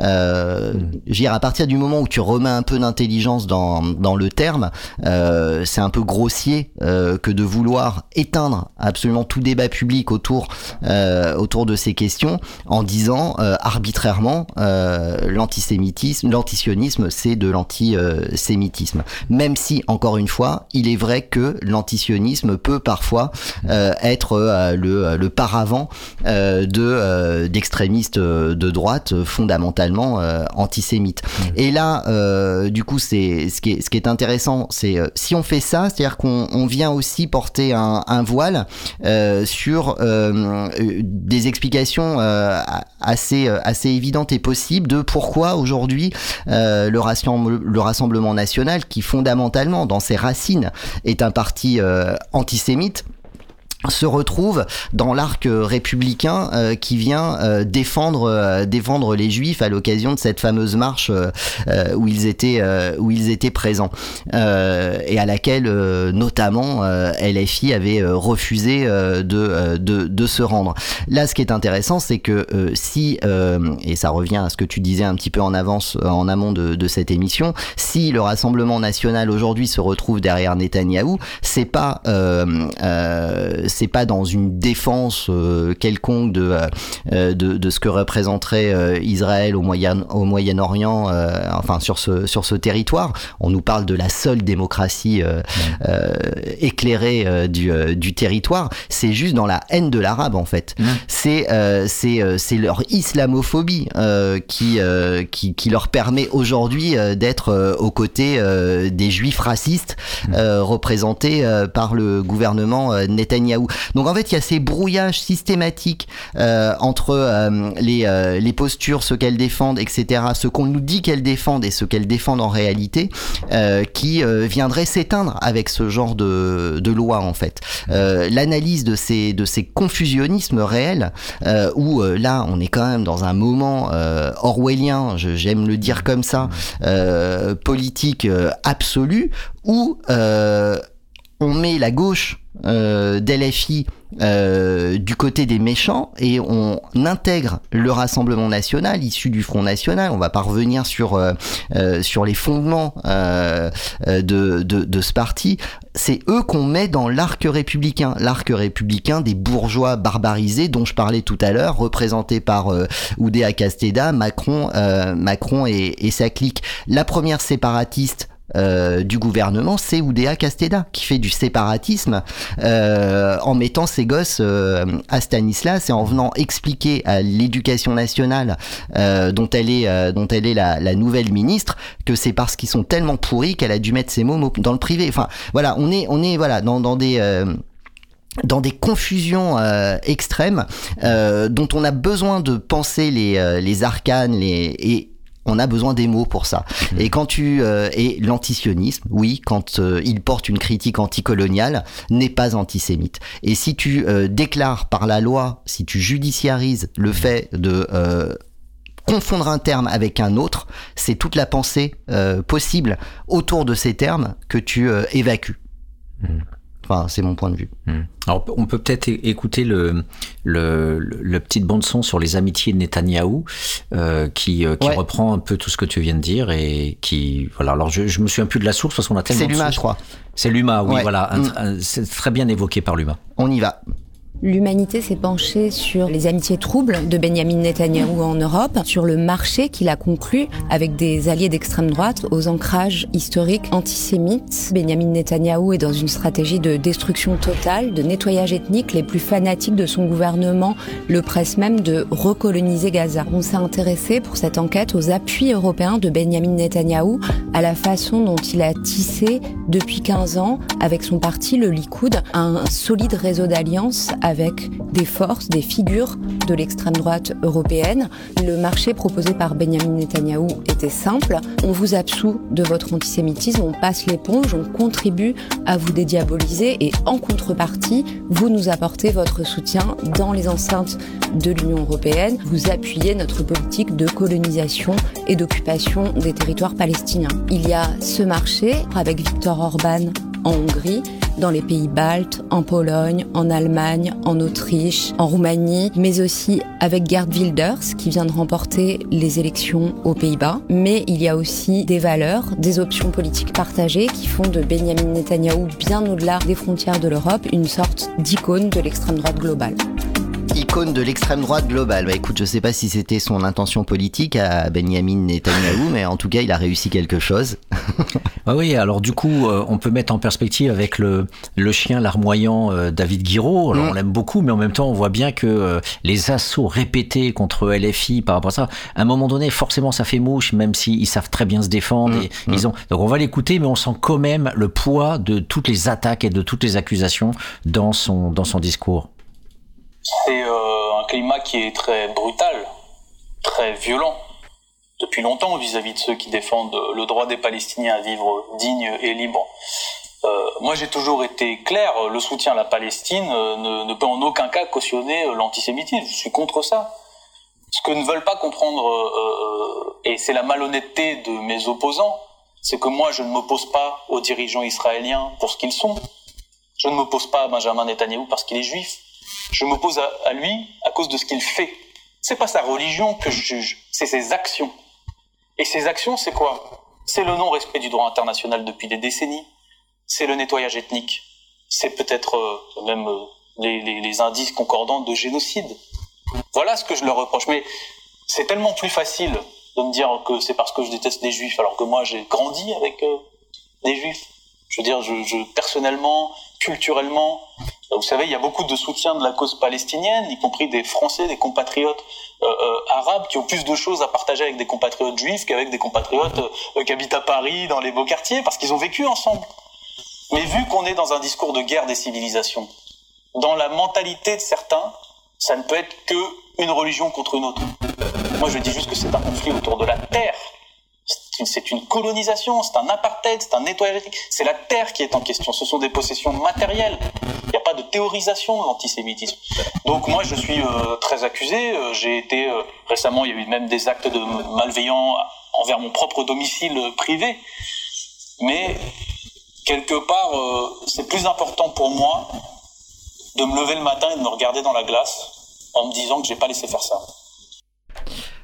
Oui, bah oui. Alors j'entends euh, quand tu dis euh, la lassitude, c'est vrai qu'il en est à sortir euh, l'argument de moi aussi j'ai des amis juifs. Oui. Ouais. Non mais c'est non mais c'est terrible les postures dans lesquelles on nous place en mmh. fait, mmh. dans le refus de des arguments de de bon sens. Alors je dis ça, c'est pareil quand on bon sens, c'est c'est c'est idiot, mais voilà quand on quand on quand on te voilà, quand on quand on t'accule euh, avec des, des contre-arguments qui euh, ne reposent sur euh, aucun fait, euh, tu t'en retrouves à, à, la manière d'une d'une Morano te dire moi aussi j'ai un ami noir, c'est c'est ma femme de ménage, tu vois. Mmh. non non mais c'est c'est du coup bah oui pauvre Guiraud là qui est alors je sais que ça suit une polémique par rapport à une référence euh, euh, à un manga à One Piece euh, en l'occurrence qui qu'il avait faite pour illustrer je ne sais plus quel quel événement. Et il se trouve manque de bol que cette référence One Piece était reprise depuis quelque temps déjà par l'extrême droite la plus la plus furieuse de de la fachosphère. Et c'est ça peux expliquer? Bah, non mais en fait c'est je je, je je je connais pas les le, le, le l'intégralité du sujet, mais là, en fait, sa réponse, elle vient suite euh, à un tweet qu'il avait fait. Euh, alors, il est grand fan de, de, One Piece, qui est un, manga, euh, voilà, très très populaire que moi-même je, je connais pas, peu importe. Et euh, il y a dans, dans, dans ce manga, euh, euh, voilà une, une, une, référence que lui a faite à une posture, je sais plus, je sais plus c'est laquelle. Et il se trouve que cette cette référence à One Piece est aussi exploitée par l'extrême droite pour bah, du coup en dire tout à fait autre chose que ce qui est avancé par le manga, qui n'est évidemment pas un, un, outil un outil de propagande euh, fasciste, euh, mais c'est complètement l'inverse. Et en fait, il y a une polémique autour de ça en disant ouais, euh, Guiraud en fait c'est un antisémite caché et la preuve, il reprend des références qui sont largement exploitées par par l'extrême droite. Bon, maladresse, mais encore une fois, c'est toujours la même chose. C'est-à-dire que quand, quand Guiraud va faire une, euh, une référence euh, en toute, euh, enfin voilà, en, en toute je, je saurais même pas le dire en toute innocence euh, et que euh, voilà on veut de toute façon chercher des poux à Guiraud qu'on accuse d'antisémitisme depuis euh, depuis toujours euh, parce qu'il est filles de toute façon et que LFI est censément en dehors de l'arc républicain pour le modèle dominant et que du coup il est forcément antisémite dès qu'il porte une, une critique sur le génocide israélien en, en, Palestine. Voilà on va lui chercher des poux des, des, des, des, des références de quand, Macron, en revanche, parle de régénération, euh, qui est clairement euh, un instrument de, de l'extrême droite, euh, on va pas lui reprocher. donc voilà, c'est alors qu'il y en a un dont on sait que l'intention est, est celle-ci, euh, d'aller faire du pied euh, à l'extrême droite.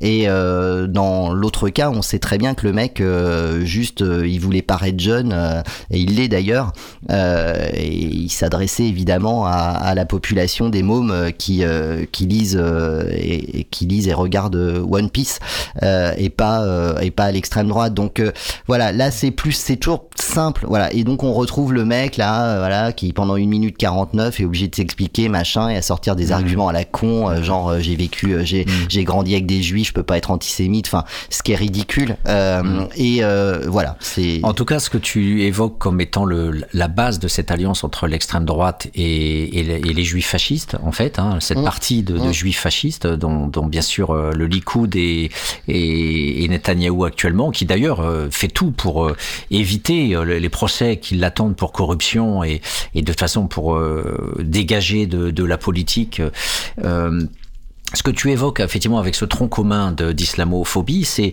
euh, la version euh, négative de l'accent positif. La version négative, c'est la détestation de l'arabe, ou de manière générale le migrant, avec mm. tout ce qu'on a dans la figure depuis des dizaines d'années, on pourrait même dire des centaines d'années, parce que tout ça est fondé aussi sur un racialisme qui est lié à la colonisation que... Alors, que la France et, tous les pays occidentaux ont fait, mais quand on interroge les Français, ils passent leur temps à dire je suis pas responsable, je suis pas responsable, je suis pas responsable, et les hommes politiques disent pas de la, pas de larmes et surtout pas. Alors il y a une expression? Repentance, pas de repentance. Voilà, donc c'est c'est le le déni, le déni absolu de se dire euh, responsable de quoi que ce soit. Ouais ouais, et le euh, l'étape euh, au-dessus de la non-repentance, c'est Macron qui réhabilite Pétain, par exemple. Et c'est la régénération. Et c'est ça qui est intéressant, c'est que euh, dans ce qu'on appelle l'identité nationale, qu'est-ce qui se joue en fait euh, Quand par exemple tu, vas avoir une bonne note à l'école ou que tu as bossé dans ta petite entreprise pour monter ta petite affaire ou que tu euh, as, fait le tour du monde à pied, etc. Quelque part, tu es fier et tu dis j'ai fait quelque chose.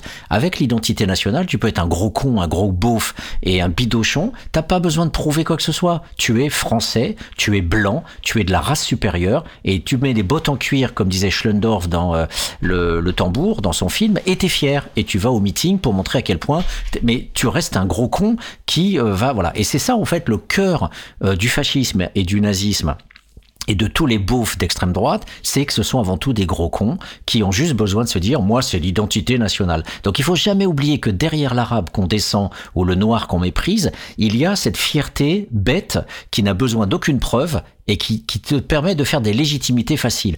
Et ces légitimités faciles, on se rend compte qu'elles elles sont universelles. Les Grecs parlaient des métèques et, et donc avaient toujours le racisme. Les gitans ont le racisme aussi avec euh, les gadgets, euh, les juifs l'ont avec les, les. Enfin, tout le monde a son inférieur et tout le monde est, quelque part le problème, c'est que effectivement, c'est l'extrême gauche qui l'a bien étudié et, c'est qu'en fait, le raciste, euh, c'est aussi essentiellement fondé sur la nation, le. Et c'est pour ça que, les le, le groupe qu'on a reçu CEDEC. CEDEC euh, se positionne effectivement contre le colonialisme au sens où la nation israélienne est complètement traversée par le colonial dès le départ. Et c'est pas le fait de refuser une nation juive qui est en cause, c'est le fait que la façon dont elle s'est constituée historiquement est un projet qui était colonial et qui s'est fondé avec la, la Nakba et la, et la, la destruction de, de, centaines de villages palestiniens et l'occupation de terres au-delà de ce qui était euh, prévu par l'ONU, etc., etc. Et en fait, c'est ça qui est, qui nécessite une réflexion. Mais au-delà d'Israël, c'est nous tous qui concernés par ça. On peut parler euh, des Bretons, on peut parler de, n'importe quel euh, des, des Savoyards, on peut parler des Basques. La nation s'est constituée sur l'occupation des terres de l'autre. Et d'ailleurs, il y a un ouvrage magnifique qui parle de ça, c'est celui de Norbert Elias, qui s'appelle La dynamique de l'Occident. Et la dynamique de l'Occident, euh, Elias, qui est un sociologue juif euh, allemand qui a fui le nazisme et qui s'est réfugié en, Angleterre, et, qui fait partie de, ce tronc commun euh, de la science sociale, eh bien, il, nous dit bien que l'État français, et d'ailleurs Charles Tilly l'a repris en disant finalement c'est qu'une bande de barbares qui ont détroussé, tué, violé et pris les terres, hein, comme on, entendait le mot terre chez Guiraud, ont pris les terres des autres. Et c'est ça qui a constitué la base de tous les États du monde entier. Alors on parle des États-Unis avec le génocide des Indiens, mais les Français n'étaient pas mieux quand ils ont conquis euh, toutes les terres de gens qui parlaient pas la langue. Il faut savoir qu'avant 1914, presque personne ne parlait le français. Ça paraît inconcevable, mais on se dit, bah si, euh, Napoléon, on parlait français. Non, dans les armées, c'est un gros problème. On parlait pas français. Il y avait que les officiers qui parlaient français. Et c'était très compliqué de donner des ordres aussi. Il fallait des traducteurs pour dire aux, mecs qui sortaient de Bretagne ou aux mecs qui étaient euh, dans l'Aveyron, euh, tu vas charger le mec en face parce que le mec, il parlait aveyronais, quoi. Et donc, et donc du coup, c'est toute cette construction qui se fait sur la violence, dans cette dialectique entre l'armée et l'impôt, comme l'a très bien vu euh, Norbert Elias. Et donc, quelque part, toute nation est quelque part raciste. Et c'est le... à travers Israël, il faut se regarder nous-mêmes et se dire que toutes les nations du monde, et c'est pour ça que l'internationalisme trotskiste, même si on n'aime pas Trotsky, et j'aime pas spécialement Trotsky, euh, l'internationalisme, c'est un dépassement des nations, c'est un dépassement des colonisations, de toutes les colonisations, que sont les États finalement euh, qui sont constitués sur ce principe. Et c'est pas par hasard que quand on appelle, euh, on parle de l'identité nationale, et eh ben quelque part, on n'est pas loin du fascisme. Alors on n'écoutera pas l'international, mais je te propose une euh, petite euh, pause musicale avec euh, Kenny Arcana. Ça fait ça fait longtemps, et puis on revient évidemment pour conclure cette émission. Peut-être qu'on peut on pourra terminer avec le teasing de la semaine dernière sur les grands frères. en 20-25 minutes, on peut on, peut terminer, à moins qu'il y ait encore des choses à dire sur Israël, la Palestine ou encore le, le, gouvernement. Mais je pense que vu que les premières prises de de fonction euh, euh, pour les ministres les plus illustres de ce gouvernement euh, se sont soldés par des bourdes monumentales. On aura d'autres occasions de les traiter. C'est vrai qu'on me dit en message privé et rien sur Vautrin, euh, bah oui, on peut on peut parler de de, de, de Vautrin, euh, la nouvelle ministre euh, de euh, de la de la santé, hein, je crois, ou de la solidarité, ou je sais plus, je sais plus ce qu'elle est, euh, mais fervente fervente représentante de la manif pour tous, donc ça va être un peu un peu particulier hein, de, de, de de gérer. En tout cas, c'est une Versaillaise. De, de, gérer les, les, les, les, droits des femmes à avorter, par exemple. Hein, euh, mais bon, bref, on, y reviendra. On s'écoute euh, Kenny Arcana. Je vous rappelle que c'est euh, Cause Commune sur 93.fm à Paris. C'est sur le DAB de la même région et c'est aussi et surtout, vous le savez, partout ailleurs sur causecommune.fm. vous pouvez intervenir. Vous êtes largement invité à, le faire. C'est sur le chat de la radio causecommune.fm, bouton de chat. On est dans le salon sous les lapsus de l'actu.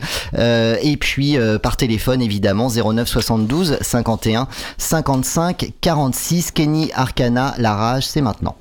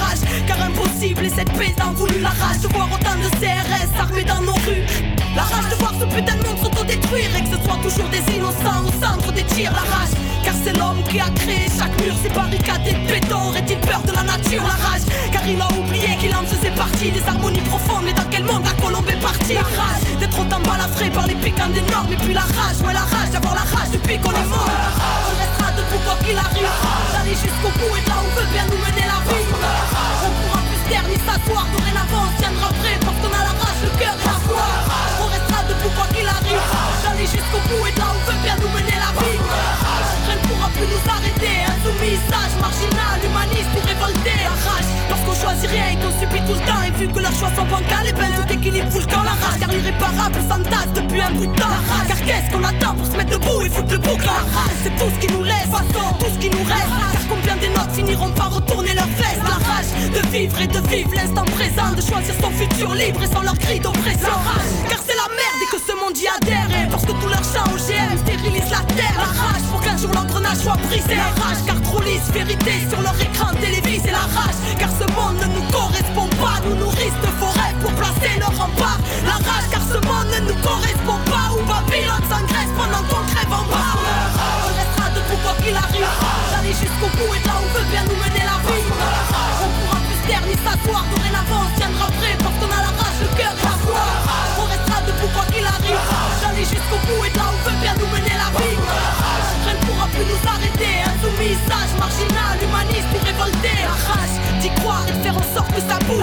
Chirac, d'un Sharon, d'un Tony Blair ou d'un Bush. La rage mais de cris ils s'entourer parce qu'ils n'entendent jamais les cris lorsque le sang coule. La rage car c'est le pire que nous frôlons. La rage car l'Occident n'a toujours pas ôté sa tenue de colon. La rage car le mal tape sans cesse trop et que ne sont plus mis au bout du jour. Tant de grands savoirs ancestraux.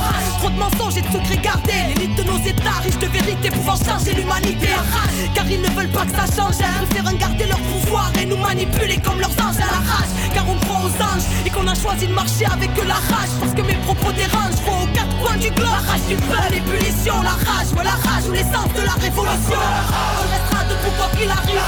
D'aller jusqu'au bout et là où veut bien nous mener la vie. On pourra plus se taire ni s'asseoir. Dorénavant, on tiendra prêt parce qu'on a la rage, le cœur et la foi. On restera debout quoi qu'il arrive. D'aller jusqu'au bout et là où veut bien nous mener la vie. Rien ne pourra plus nous arrêter. Insoumis, sage, marginal, humaniste ou révolté. On restera debout quoi qu'il arrive. D'aller jusqu'au bout et là où veut bien nous mener la vie.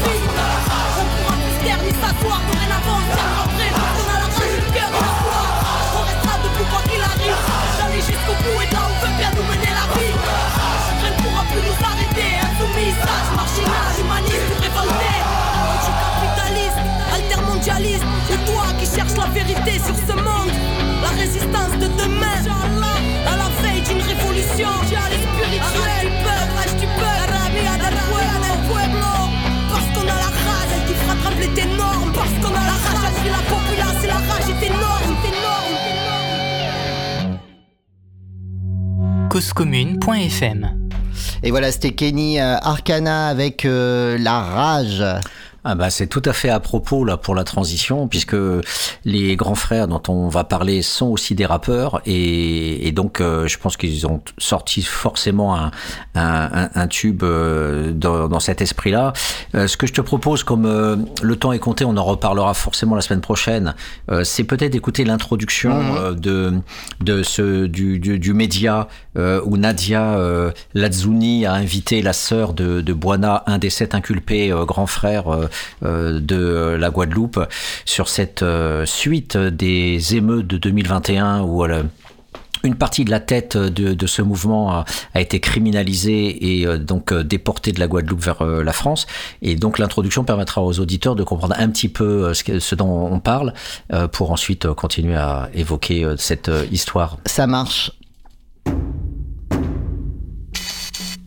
Le 17 janvier dernier, à l'aube, O'Neill, Lilo, Zébriste, Bébé, Buana, Samuel et Didier ont été arrêtés par le RAID et le GIGN suite aux exactions et violences commises entre novembre et décembre 2021 en Guadeloupe en marge des manifestations sociales anti-obligation vaccinale dont nous vous avons longuement parlé aux médias.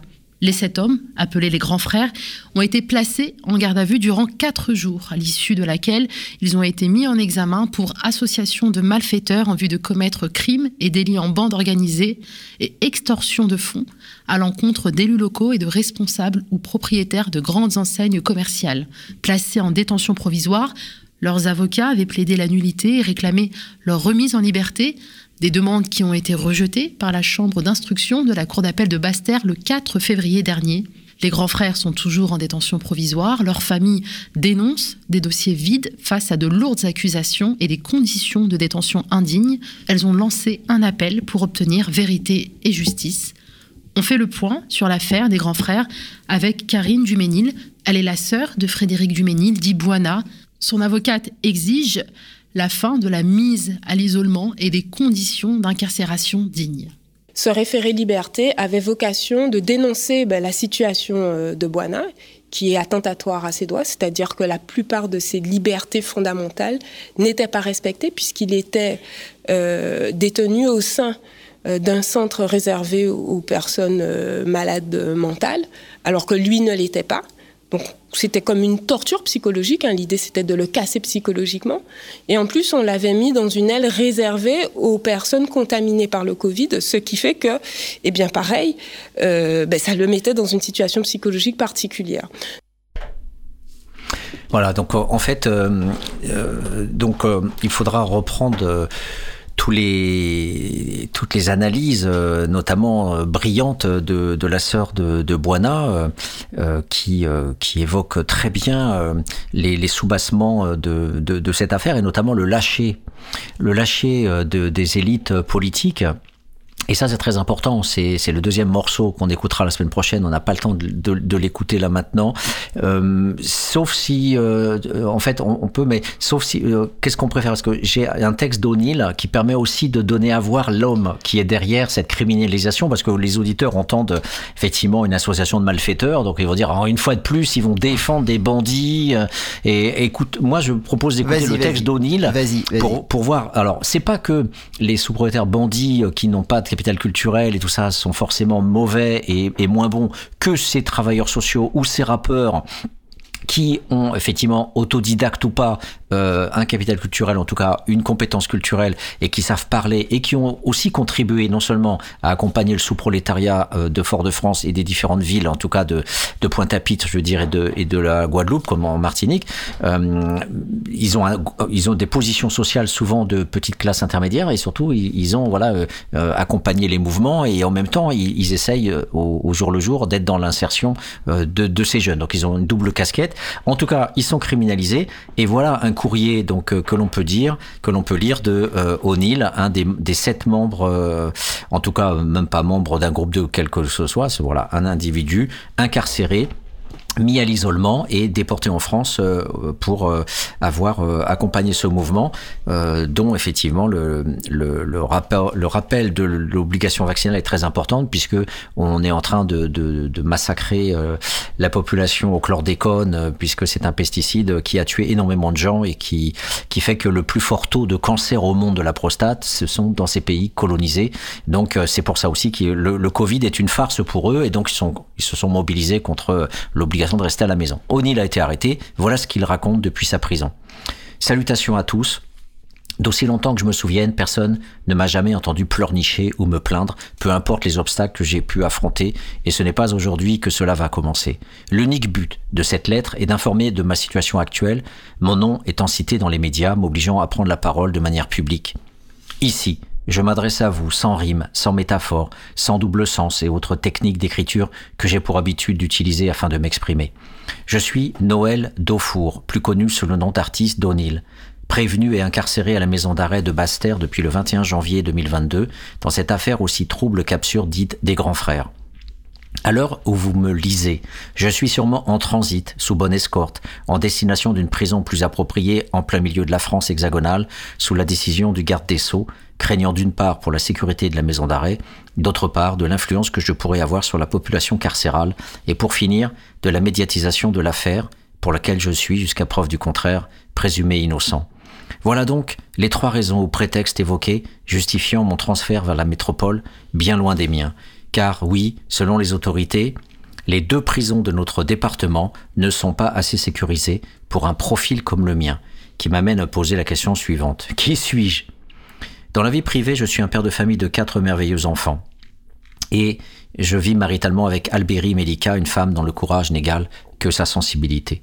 Je suis le troisième d'une fratrie de quatre enfants chouchoutés par une mère aimante qui ne s'est jamais plainte de devoir assumer les deux rôles dans ce scénario incertain qu'est la vie, tant sur notre éducation que sur l'aspect financier. C'est d'elle que je tiens cette personnalité aussi pacifique que combative, car tout n'est pas noir ou blanc, la vie est faite de nuances et de contradictions, mais j'y reviendrai quelques lignes plus tard. Sur le plan professionnel, je suis comptable de métier en tant que salarié depuis plusieurs années, apprécié par mes collègues de travail, du moins je l'espère, et fait tout pour. Sur le plan social, j'ai ma part de petite notoriété d'artiste, beaucoup de connaissances que je croise au quotidien. Je suis très sociable de manière générale. J'ai quelques amis sur qui je peux compter et tous connaissent mon dévouement pour les gens qui comptent, pour moi et ma philosophie de vie. J'aime à dire que je suis un caméléon pour ma facilité à m'adapter à un milieu, une situation ou un interlocuteur tout en restant moi-même. Voilà qui je suis dans la vie de tous les jours, ni plus ni moins qu'un père qui a hâte de rentrer à la maison après le travail afin d'être accueilli par les sourires débordants d'amour de ses enfants. Mais souvenez-vous, j'ai dit que tout n'était pas tout blanc ou tout noir, qu'il y avait parfois des nuances, et je ne peux pas vous dire qui je suis sans vous expliquer cette nuance. Elle commence un matin de 1992, ce jour où ma guerrière préférée fut touchée par l'ennemi, et je ne parle pas de l'homme qui tenait l'arme lui tirant dessus, mais plutôt de la misère dans laquelle il était plongé le laissant croire que cet acte était la seule solution à ses problèmes. La nuance est là, quand la misère à travers quelqu'un frappe à ta porte, toi qui menais une vie tranquille, se pensant loin de tout ça. La théorie d'Edward Lorenz sur l'effet papillon arrivait donc jusqu'au papillon de Gisèle Pinault. Vous pensez que les problèmes des autres ne vous concernent pas jusqu'au moment où ils vous éclaboussent.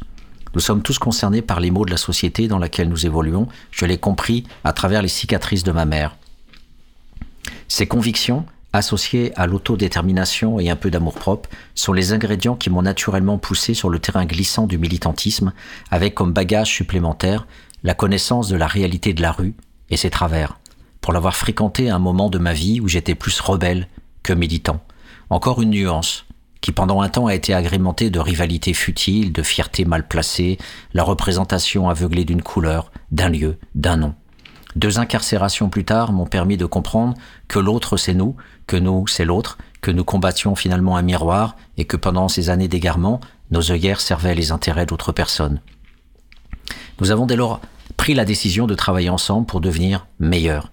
Et nous voilà quelques années plus tard, avec la goutte d'eau de restrictions sanitaires et d'obligations vaccinales, faisant déborder le vase de nos innombrables problématiques, à tenter de porter la voix de la jeunesse, et montrer leur mécontentement à des sourds et des aveugles qui font office de responsables politiques guadeloupéens, à qui il ne reste de sens que le goût et le toucher. Association de malfaiteurs Chef de gang L'hôpital ne se foutrait-il pas de la charité? Rappelez-vous du miroir, peut-être que ces appellations les renvoient à leur propre reflet. Peu importe, la machine judiciaire est lancée et nous avec. Ils pensaient trouver des armes à mon domicile. Ils ont mis sous scellé des livres notamment Obscure époque de Kémy Seba et une œuvre d'un essayiste français sur le gaspillage et détournement de fonds publics. Ne dit-on pas que le savoir est une arme? Leur méchanceté sans limite et leur envie de me casser a conduit à la saisie de mon véhicule et celui de ma compagne pour lequel elle paye crédit et assurance. Elle, qui n'est pourtant pas inquiétée dans cette affaire, se retrouve avec deux enfants en bas âge sans véhicule depuis près de deux mois. Son seul crime serait d'être ma compagne. Maintenant, on me parle de transfert, sans même prendre en compte mon droit au maintien des liens familiaux. Quel est notre combat si ce n'est dans sa globalité la dignité humaine? Dignité pour laquelle des hommes et des femmes se battent encore au quotidien, en 2022. Ne dit-on pas que l'avenir appartient à ceux qui se lèvent tôt? J'ose espérer que l'éveil des consciences n'attendra pas l'aube d'une troisième guerre mondiale. Basse-Terre, le 9 mars 2022. Très beau texte. Ouais, très très très très beau texte. Voilà, donc euh, en fait, euh, la, la, petite touche qui est donnée dans ce, dans ce passage, c'est le fait que euh, les élites sont en, en, dissonance par rapport à son peuple, et ce n'est pas un hasard, puisqu'on en parlait déjà régulièrement, et je renvoie notamment à mon bouquin Le colonialisme oublié.